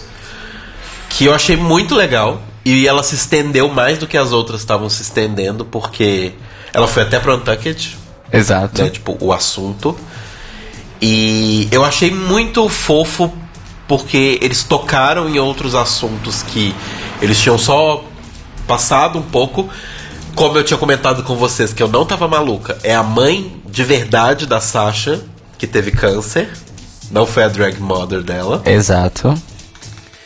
E eu achei muito bonito porque a gente fica sabendo algumas coisas de certas queens. Inclusive, eu fiquei sabendo uma coisa de uma certa queen. Pelo menos foi isso que eu entendi no podcast. Mas que Michelle Visage é uma pessoa que foi adotada. Ela fala isso no podcast com a RuPaul. Olha só. E eu não fazia a menor ideia disso. Porque elas começam a conversar se a RuPaul deveria adotar uma criança ou não. Sim. A RuPaul e o George. E a Michelle toca nesse ponto de que, como ela foi uma criança adotada, blá blá blá blá, blá. Eu falei, olha. E aí a Aja também revela no, no Untucked que ela é adotada e que os pais biológicos dela não estão mais vivos e tal, mas que ela meio que corta o assunto, não fala tanto assim.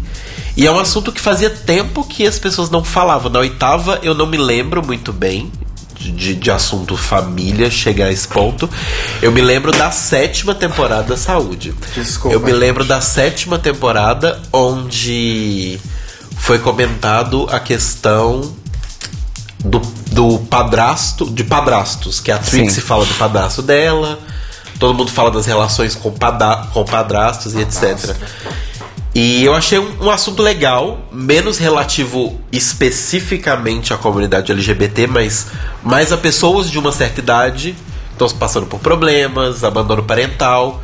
Elas, a Farrah fala bastante sobre no Untucked sobre abandono parental. É, eu que, que passei por isso, uma parte da vida, tipo, entendo exatamente o que ela tava falando ali. É muito legal pra quem quiser ver, tipo, ela explicando que o pai dela simplesmente foi embora, que ela não gosta de falar sobre isso, que ela ama a mãe dela ela criou uma relação muito, for muito forte com a mãe dela por conta desse abandono do pai.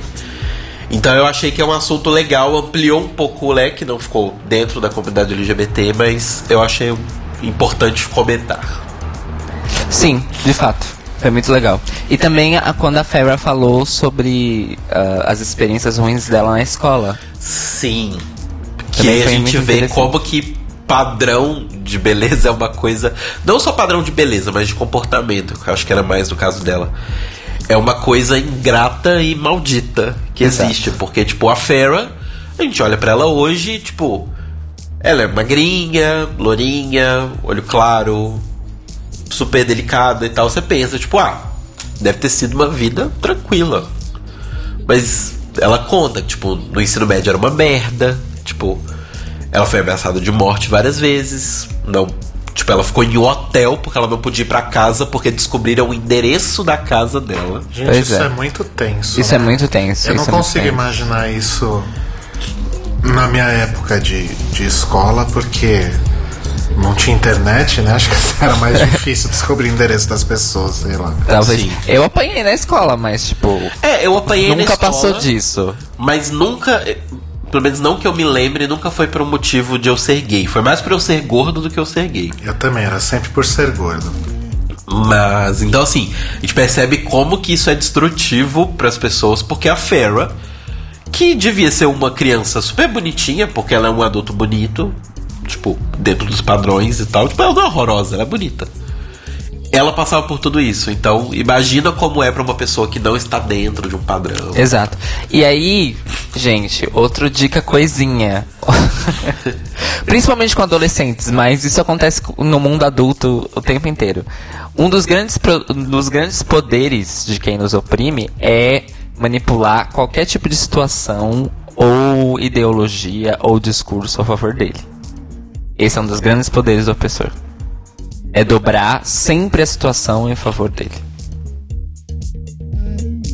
Runway.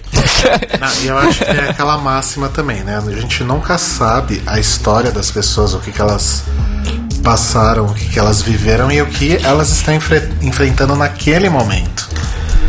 Né? Que nem a gente sabe que a, a Nina, por exemplo, está vivendo uma situação. Estava vivendo uma situação bastante complicada naquele momento. Né? E, enfim, é, é respeitar a vivência do amiguinho, né? A gente costuma ter opiniões tão formadas sobre as pessoas sem conhecer muito bem a história delas, né? Sim. Tem uma frase que eu gosto muito que fala sobre isso, que é tipo, todas as pessoas que você encontra na sua vida estão lutando uma luta da qual você não sabe absolutamente nada. Então, simplesmente ajude, ou se não quiser ajudar, não atrapalhe. É, seja gentil, né? Exato. É isso aí, gente. Então, nosso momento comunidade foi. então agora vamos falar da Runway. Ai, eu que tinha que pegar a Runway, né? Aqui, eu que Ah, sou o host. Não, tem aqui, ó, tá no meio.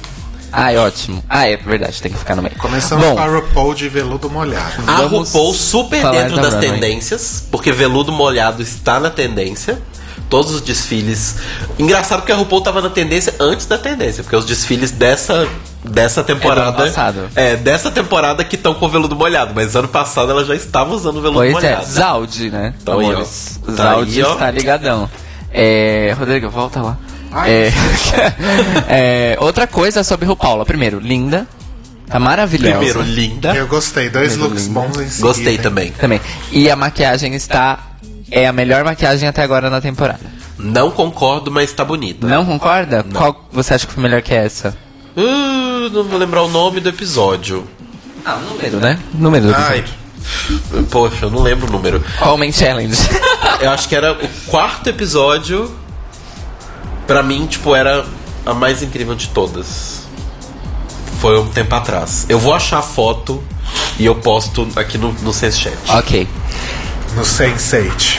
No Sense8.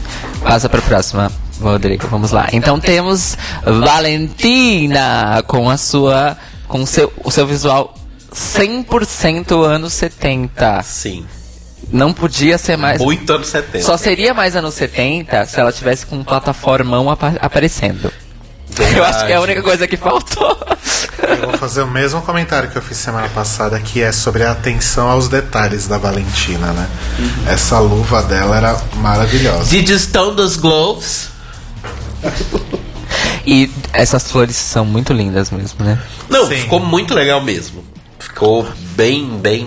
Outra coisa importante sobre a Runway Valentina é a interpretação dela. Ela fez uma runway que não foi de modelo dessa vez. Sim. Ela não fez uma runway de modelo dessa vez. Fato. Pheromone Maravilhosa. fazendo cosplay de RuPaul. Eu gostei da Dolly Parton. Eu achei legal. O vestido. Eu tenho um pouco de aflição. A RuPaul é mestre em usar esses vestidos. Que é um vestido super de gala. E aí rola o momento Tony Braxton. Sabe o efeito Tony Braxton? Que é você ter um vestido super de gala. Só que ele tem um corte na cintura que mostra o umbigo. Um outro corte que mostra quase a metade da chaninha. Isso me incomoda um pouco em vestidos, porque no, no visual geral, quando ela está andando, não quando ela está parada, parece que a roupa está toda rasgada. Mas eu consegui Sim. entender o efeito.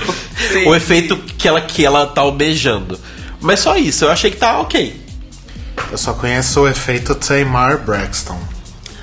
Boom! .com Brought to you by Squarespace. É, só, eu- só- voltando ao look da Valentina, quem que quiser me dar o look da Valentina, eu tô aceitando. Inclusive. Porque amo coisas verdes, né? Eu nem vou falar nada da Farrah porque vai parecer favoritismo. Não, pode falar. Sério que você tá stand da Farrah? Muito. Eu sei que ela não vai ganhar, né, gente? Eu- já são 10 temporadas quase, né? Porque pra mim ela ainda tá no status tadinha, né, gente? Não, eu gosto muito dela. Mas é- ela cai no mesmo grupo de queens flopadas que eu geralmente gosto por causa da personalidade da pessoa. Sim, exatamente. Sim. de Não fato. pelo que ela entrega em desafios e afins. É uma pessoa que eu queria ser amigo. Por isso que eu acho que a Farrah não é a Dida Ritz dessa temporada. A Farrah, na verdade, é a Jocelyn Fox dessa Ah, temporada. é outra que eu seria muito Porque amigo. ela é arrastada, é arrastada. Mas tem uma coisa que ela é carismática. É verdade, ela tem o carisma. Bom, Trinity the Tuck Taylor, que ficou famosa nacionalmente este final de semana, quando foi citada mais de uma vez durante uma sketch do Saturday Night Live. Ah, é? Sim. Foi o mais perto que RuPaul's Drag Race chegou do mainstream, como o nosso querido Fabrício Renovato disse no Twitter. E aí eu falei que a única coisa maior que isso seria se passasse na TV aberta. é, é uma sketch que o Chris Pine, o nosso atual Capitão Kirk, é, fala, eles é uma sketch são mecânicos numa oficina e aí eles durante uma parte da sketch eles ficam relutantemente admitindo que amam RuPaul's Drag Race.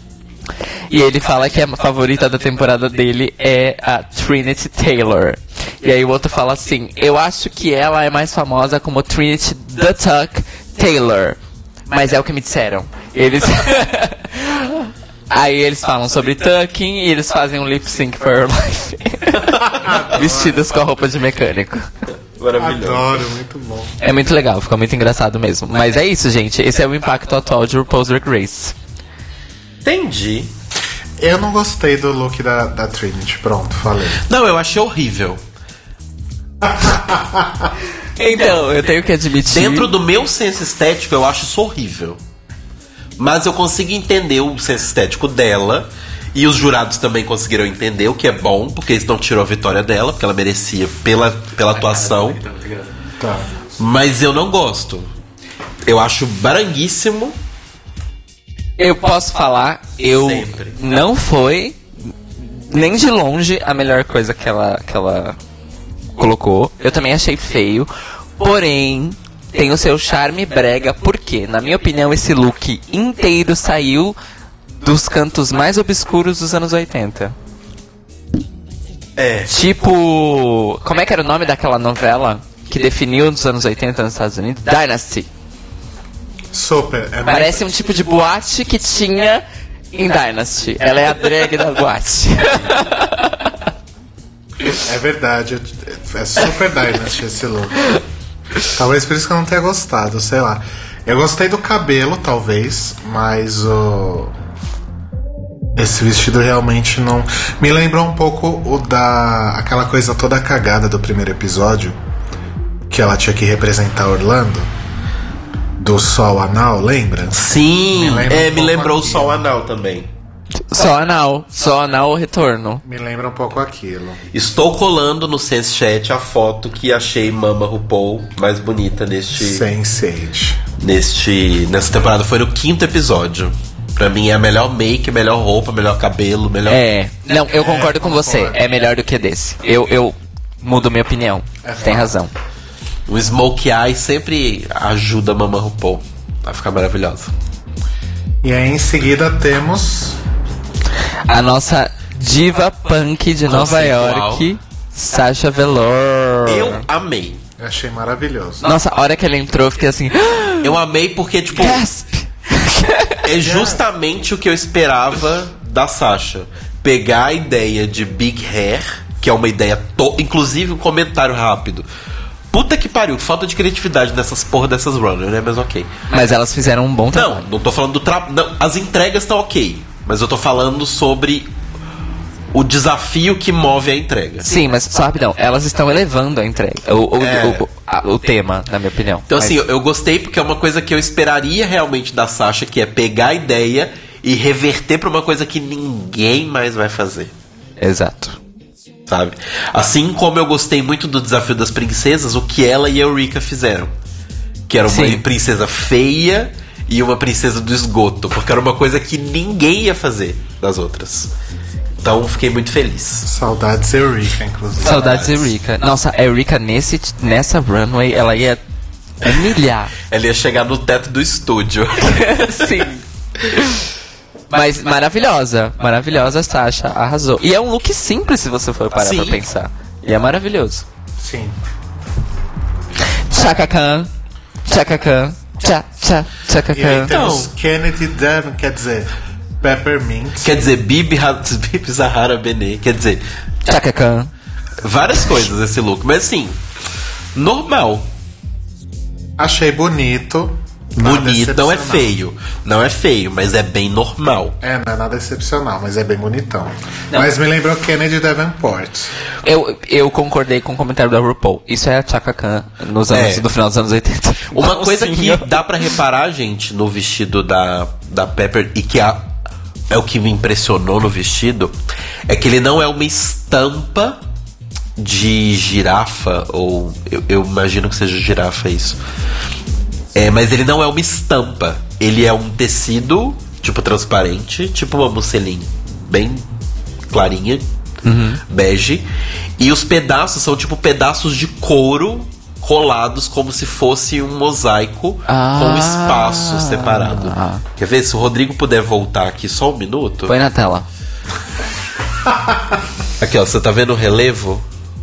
Ah, é um mosaico feito pra parecer uma pele de Uma crocodilo. pele de- é, de crocodilo. Não- Crocodrila. Não, sei- não- não sei de que animal viria isso, mas. Isso que eu achei impressionante, porque dá pra ver no Untucked, ela parada.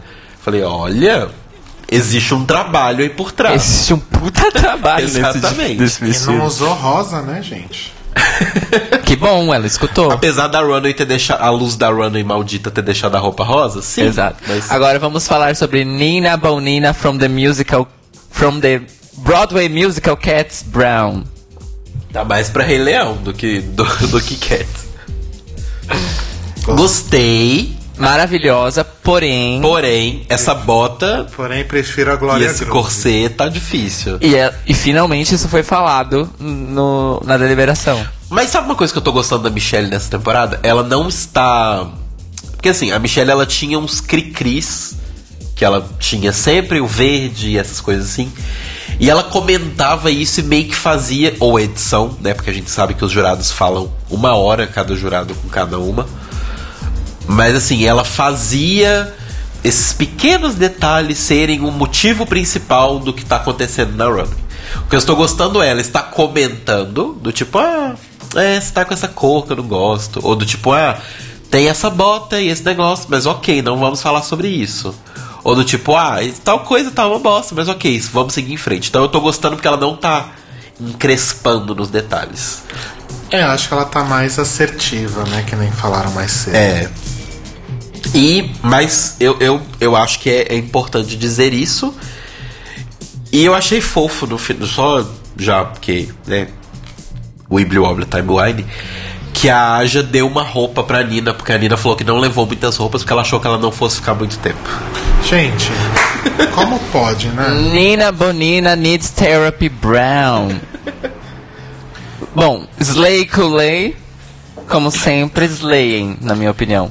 Sim, mas eu concordo com a Michelle que Tava simples. esse look valeu mais pela forma como ela vendeu o look do que pelo look em si.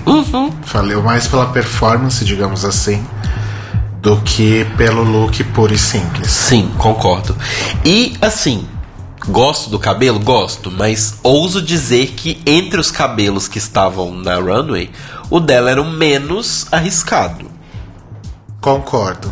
Sim. Era uma peruca armada, grande e tal, mas era uma coisa Maria Antonieta normal, que a peruca já deveria ser assim já. Não tem nada muito ousado na peruca. E sendo que o foco do desafio era a peruca, achei ok. Mas também acho que a atitude dela vendeu, Vendeu. a questão toda, mas é uma roupa bem qualquer coisa. É, é um. É um. É um look anos 80. É. Também.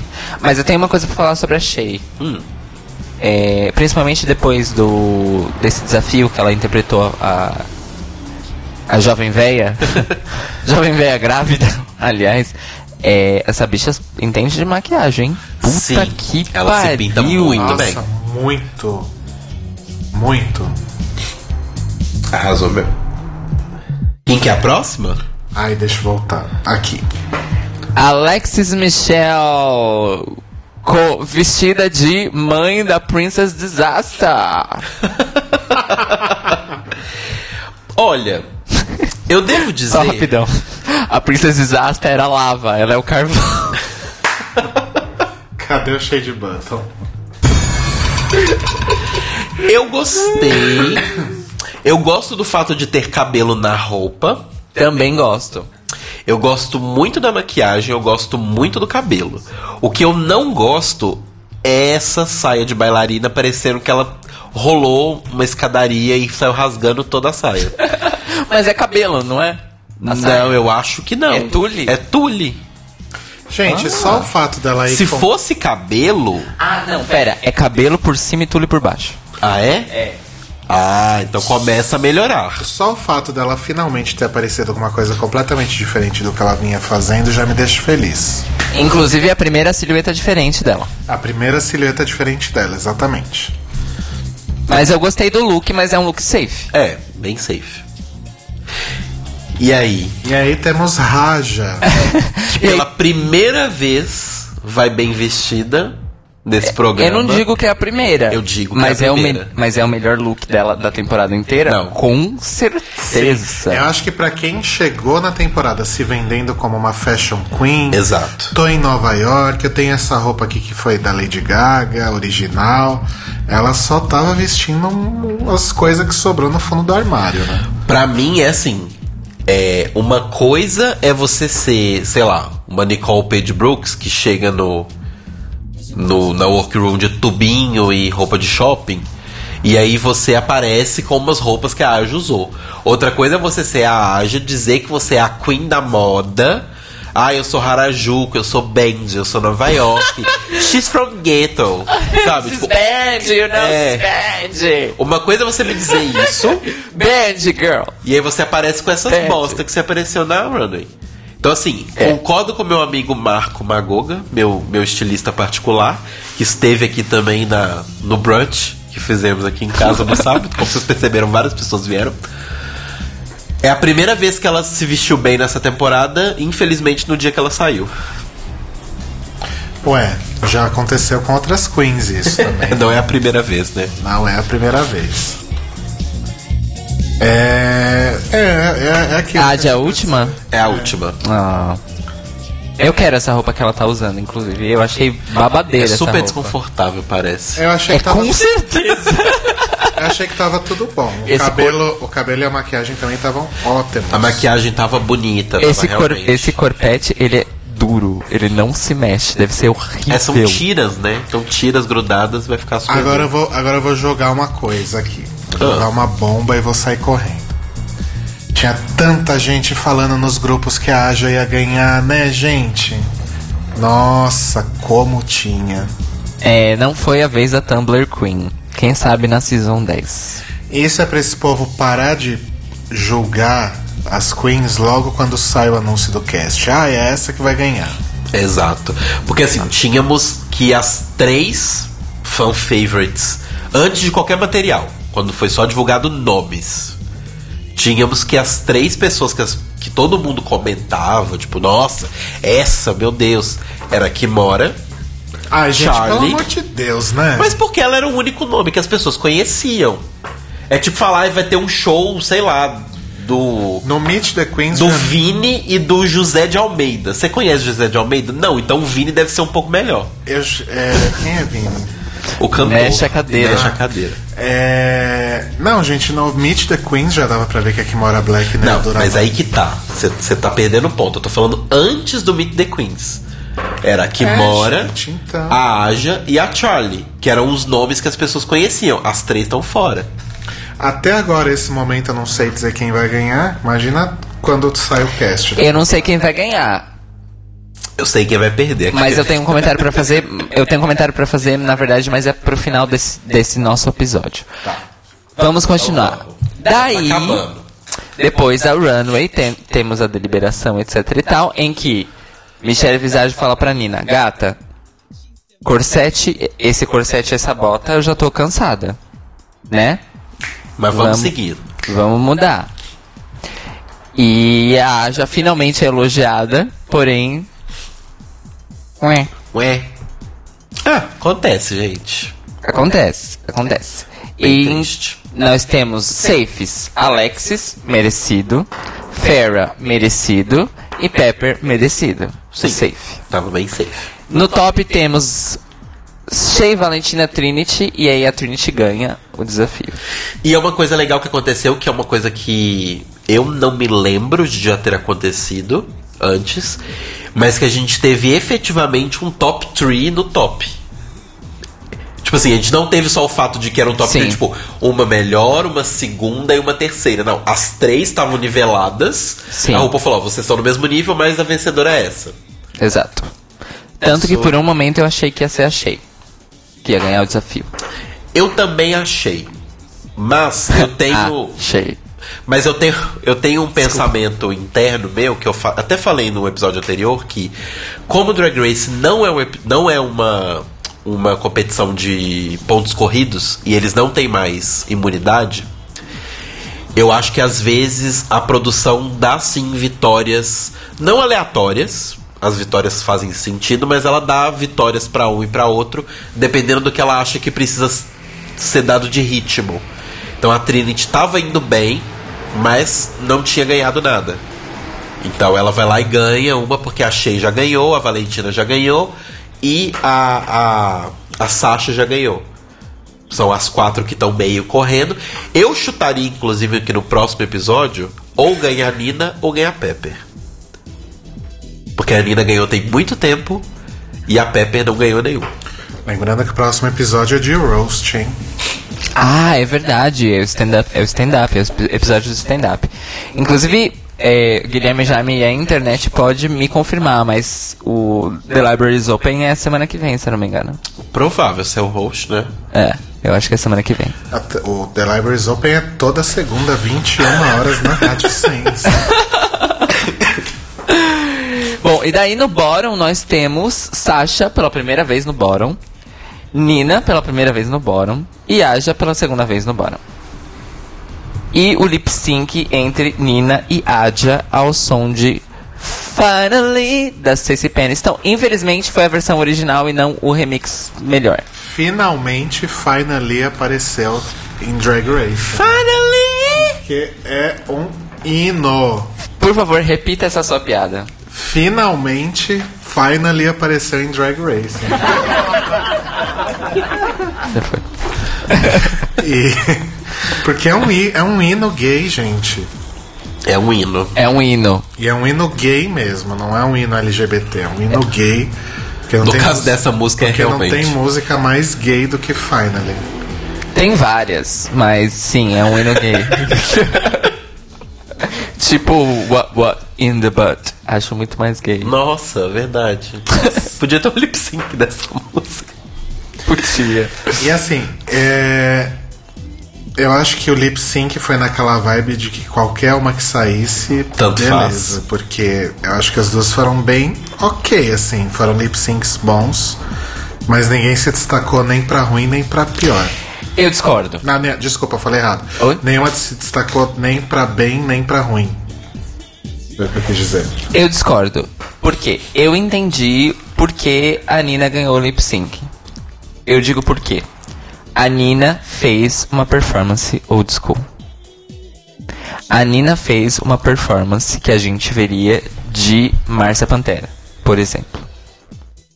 A Aja, ela usou elementos old school, principalmente as coisas de Vogue, mas ela estava sendo a Aja. Quem já viu vídeos de performances da Aja vai reconhecer várias coisas dela, que é a ela ela coloca as expressões dela up to 100, as expressões faciais dela, quando ela tá fazendo lip sync. E a boca exageradona tal, e os movimentos de Vogue.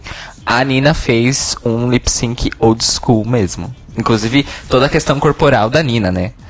Que outra coisa que a gente não conhecia. A Nina usa muito bem o corpo que ela faz da Nina na performance. É. Inclusive ela mexendo os peitos, por um segundo achei que aqueles peitos eram de verdade. Fato. Nossa, é muito bem feito, né? É muito bem. Boobs for Queens. Boobs for Queens.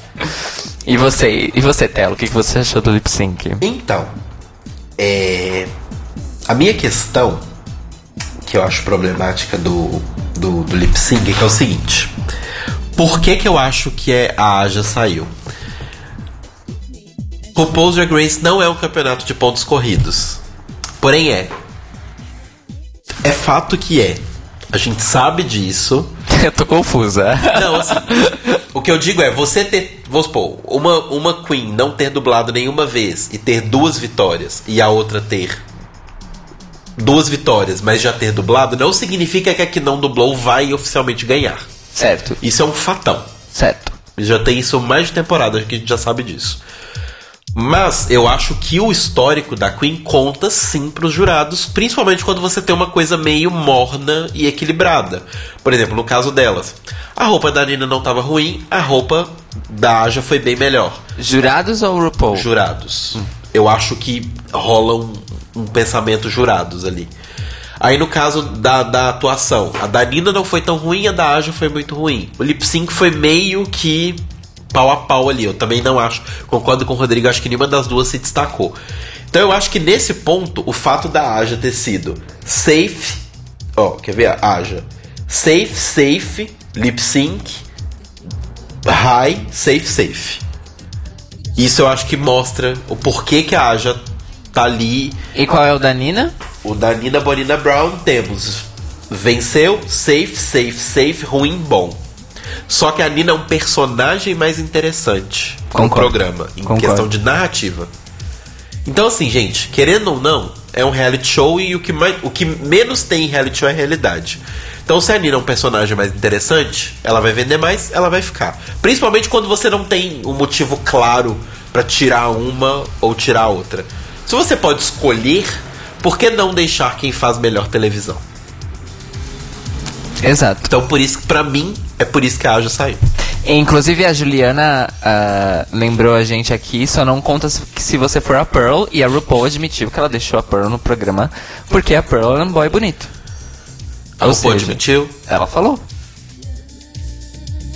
É. Vida. É a vida. Mas onde que a RuPaul admitiu isso? Em alguma entrevista que eu não lembro onde, o Guilherme pode. É real oficial, não é boato? não, não é boato. Que loucura, hein?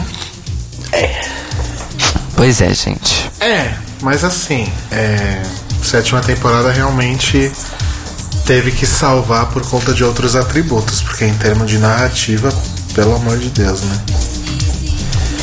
Ó, o Guilherme colocou aqui: quando a gente se surpreende com o resultado de lip sync que não conseguimos entender, é porque a RuPaul não viu mais o que a Queen acrescentaria.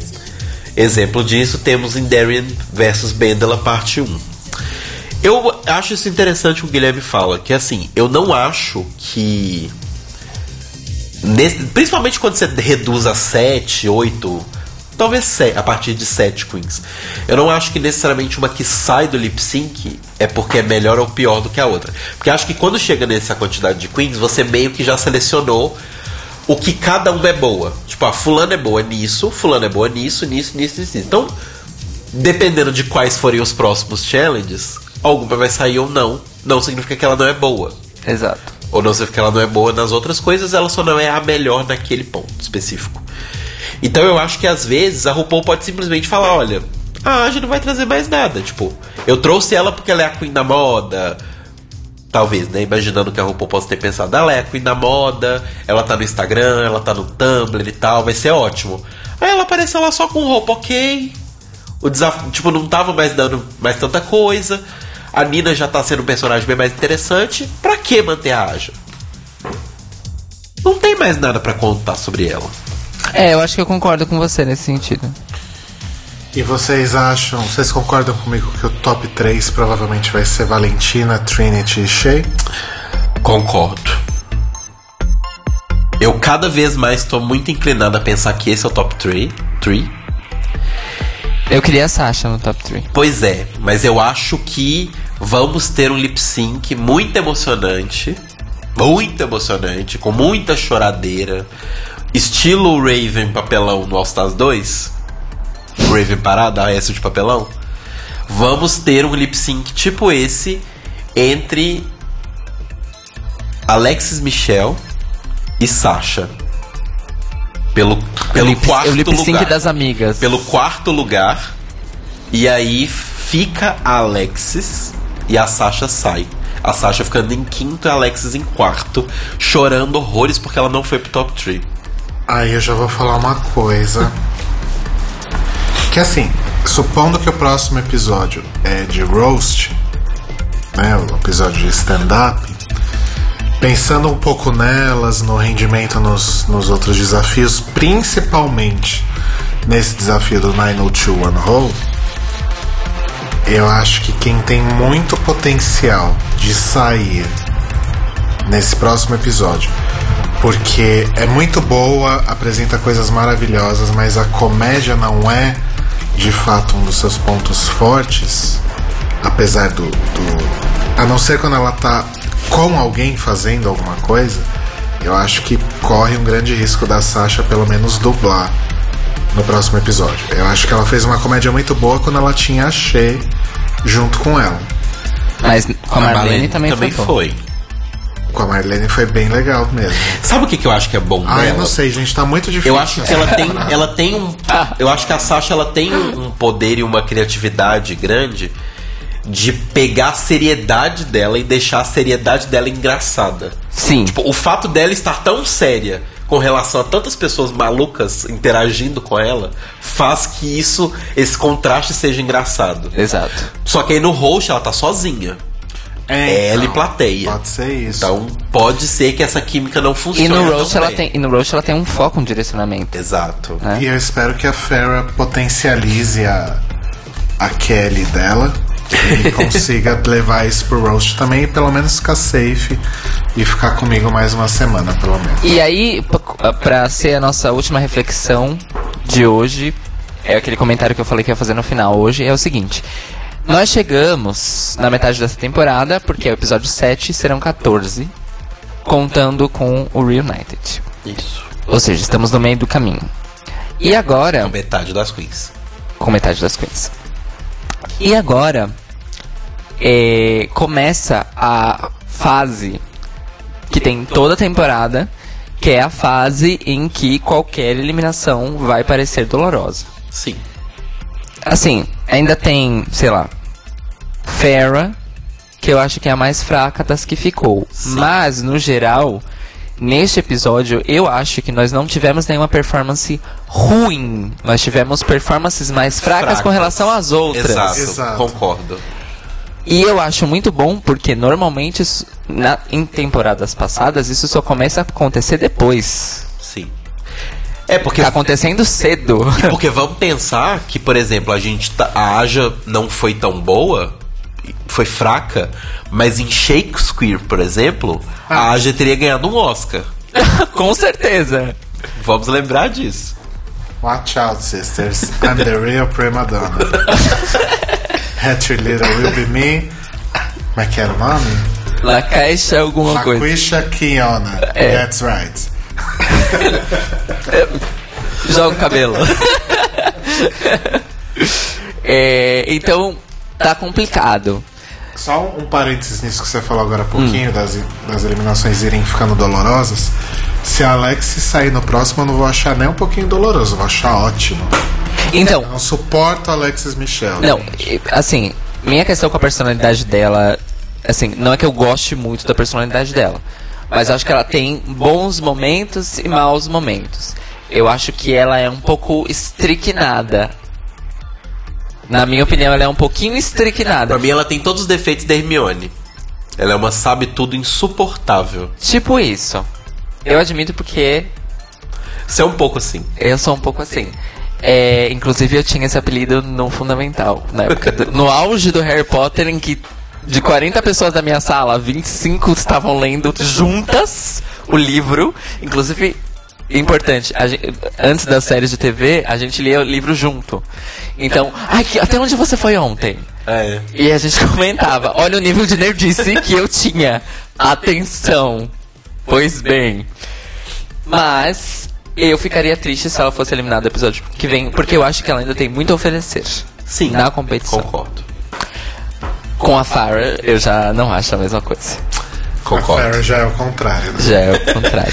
Eu gosto muito Eu ia dela. ficar triste, mas eu acho que ela não tem nada a É, oferecer. porque assim, é, é, eu acho que tem dois momentos pivotais toda a temporada. O Snatch Game é o divisor de águas, só que o efeito do Snatch Game é sentido depois do Snatch Game, e não no Snatch Game.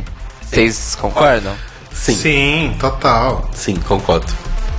E, então eu acho que assim, agora o nível tá bem alto com relação a drag. E agora é que começa a parte do inner saboteur. Quem é que vai cair porque cagou quando não deveria e quem é que vai cair porque é ruim? Porque ninguém mais é ruim. É, ruim já foi cortado. A Farrah é fraca, mas a Farrah não é. ah, vamos dizer assim, eu não acho que ela não tenha chance de é, se dar muito bem em alguma coisa e surpreender. Entendeu? Sim.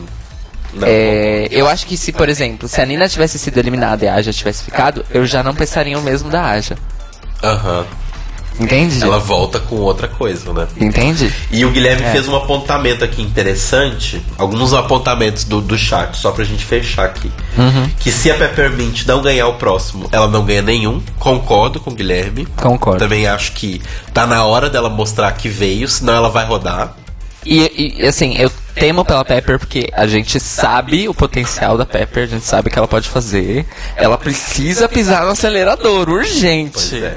Acelera São Paulo. E o Mário, o Mário falou assim pra gente assistir. Se a gente não viu o número da Sasha fazendo Nosferato, que ele achou super engraçado. Eu já vi, ela é maravilhosa. Eu nu- nunca vi. vou Eu vi um, inclusive, que ela pega uma moça da plateia pra ser a, a vítima do Nosferatu. É maravilhoso. Mas é isso, né, gente? Então, gente, é isso. Vamos encerrar. A gente tem apenas menos de 3 minutos pra encerrar. Semana que vem temos o RuPaul Roast dessa temporada.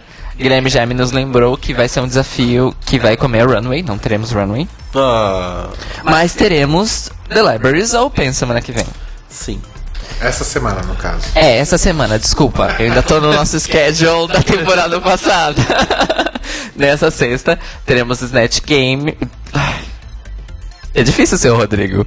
Nessa sexta, teremos RuPaul Roast, que é o desafio de comédia. E é mais um desafio que não tem toda a temporada nesse formato, mas é um desafio também que divide opiniões. Quem que é o alvo do roast? Quem que vai ser o... Normalmente a RuPaul é o alvo do Roast. Eu acho que não vai ser não, hein? É porque como é RuPaul Roast, eu acho que é ela de novo. De novo? Eu É. acho que tinha que ser a Michelle. Também acho. É porque o, o roast da Michelle eles fazem no bots. Ah, é verdade. É uma coisa do bots, né? É Porque uma ela coisa tá do lá bots. no bots. Exato, exato. É, vamos ver se teremos momentos tão icônicos quanto a prima, a prima pobre de RuPaul interpretada por Coco Montrese, que é o único momento bom da Coco em Drag Race Her Story. E um momento maravilhoso da, da, da avó da Trinity K. Bonet. Você vai aumentar a minha conta de luz. Exatamente. E, e também o desafio em que tivemos Very dry, kinda like your vagina. Very dry. Kinda like your vagina. E é um grande episódio que a gente elegeu o melhor episódio da história de RuPaul's Drag Race. If it's not green, I'm not interested. Não, o melhor foi, foi Shade the Rusical. Esse foi o segundo É. melhor episódio. Exato. Que é o episódio que nos deu o Untucked. I feel very attacked! Um dos Untuckeds mais icônicos. O mais icônico, eu diria. Exatamente. Ai, que saudade da Laganja, gente. Ai, gente, mas é isso. Hora do Merchan. É vandal.com.br barra artista barra Telo Caeto. Telo é T-H-E-L-L-O Caeto. Vejam as camisetas do Telo. Tem camisetas de Drag Race, Harry Potter, é, Turma da Mônica. Tem camiseta pra cacete lá. Tá baratinho. Comprem e arrasem no rolê. Isso. Comprem de presente de aniversário pra mim. É, comprem pra vocês usarem Isso. E deem o dinheiro pro Telo. É Exatamente. isso que ele quis dizer. E eu tenho, já que o Rodrigo já fez o meu merchan, eu tenho um merchan aqui, que é do Guilherme Jaime, porque ele fez um mini doc no YouTube chamado Why Tyra Beat Raven. Ah, ele insiste, né? E ele continua insistindo nisso. Já tá em 60 mil views, gente. Olha, tá pensando até babado. Sim. Mas assim, é. É isso. E eu tenho outro merchan também que amanhã, por ocasião do meu aniversário, o Cairo Braga resolveu me homenagear e ele vai voltar com o seu programa, Astrolábio, fazendo uma grande homenagem a mim. E aí eu vou deixar ele falar o resto agora. Você sou eu, tem que fazer o Merchan completo. Rodrigo fez o seu. É verdade. Olha, esse Acting Challenge vai que perder. Ai, nossa, eu vou- tô que perdendo já. Tá no bottom. tem que falar onde vai ser transmitido. Vai ser transmitido na Sens, em senscast.org, no mesmo lugar onde vocês estão aqui ouvindo a gente ao vivo. Vai ser toda terça-feira, às 9 horas, 8, 10, às 10 horas da noite, 22 horas. Vai ter uma hora e meia de duração. E toda semana, Cairo Braga divagando sobre a vida e navegando sobre os espaços da música e dos sentimentos. Navegando sobre foi ótimo, né? Ele tá, ele tá, ele tá Gente. mutilando o meu slogan. Então por que, que você me deixou falar? Fala você então. Butch, no sentido de açougueiro, no caso. Enfim, escutem o Astrolábio. Reestreia do Astrolábio, digamos assim. É, estreia da segunda temporada amanhã, aqui mesmo, Na na Sens. Às 22 horas, ao vivo também. Ou seja, o Sens Chat Estará, estará funcionando. Funcionando. chat funcionando no Astrolábio. Exato, é. É, O tema é surpresa, É obviamente. telo, pode falar para as pessoas. O tema é aniversário. As pessoas já entenderam, Cairo. Mas eu posso adiantar que vai ser uma viagem ao passado recente o tema. Olha, Passado recente, 28 anos. É recente, o meu passado. Ai. Acredita, bonita. e host, o que, que a gente ouve na Sens agora? Pois é, agora na Sens, vocês continuando na Sens, a gente tem o Sens Wave em seguida. E às 11h30-ish, nós temos a, Cris- a querida Priscila Armani com o seu podcast O Que Assistir, meus amores. O programa da Pri sempre atrasa porque o nosso atrasa. Desculpa, Pri. Desculpa, Pri. É, é isso, gente. Continuem na. Continuem. Na Sens. Continuem na Sens. Voltem aqui amanhã às 10 da noite.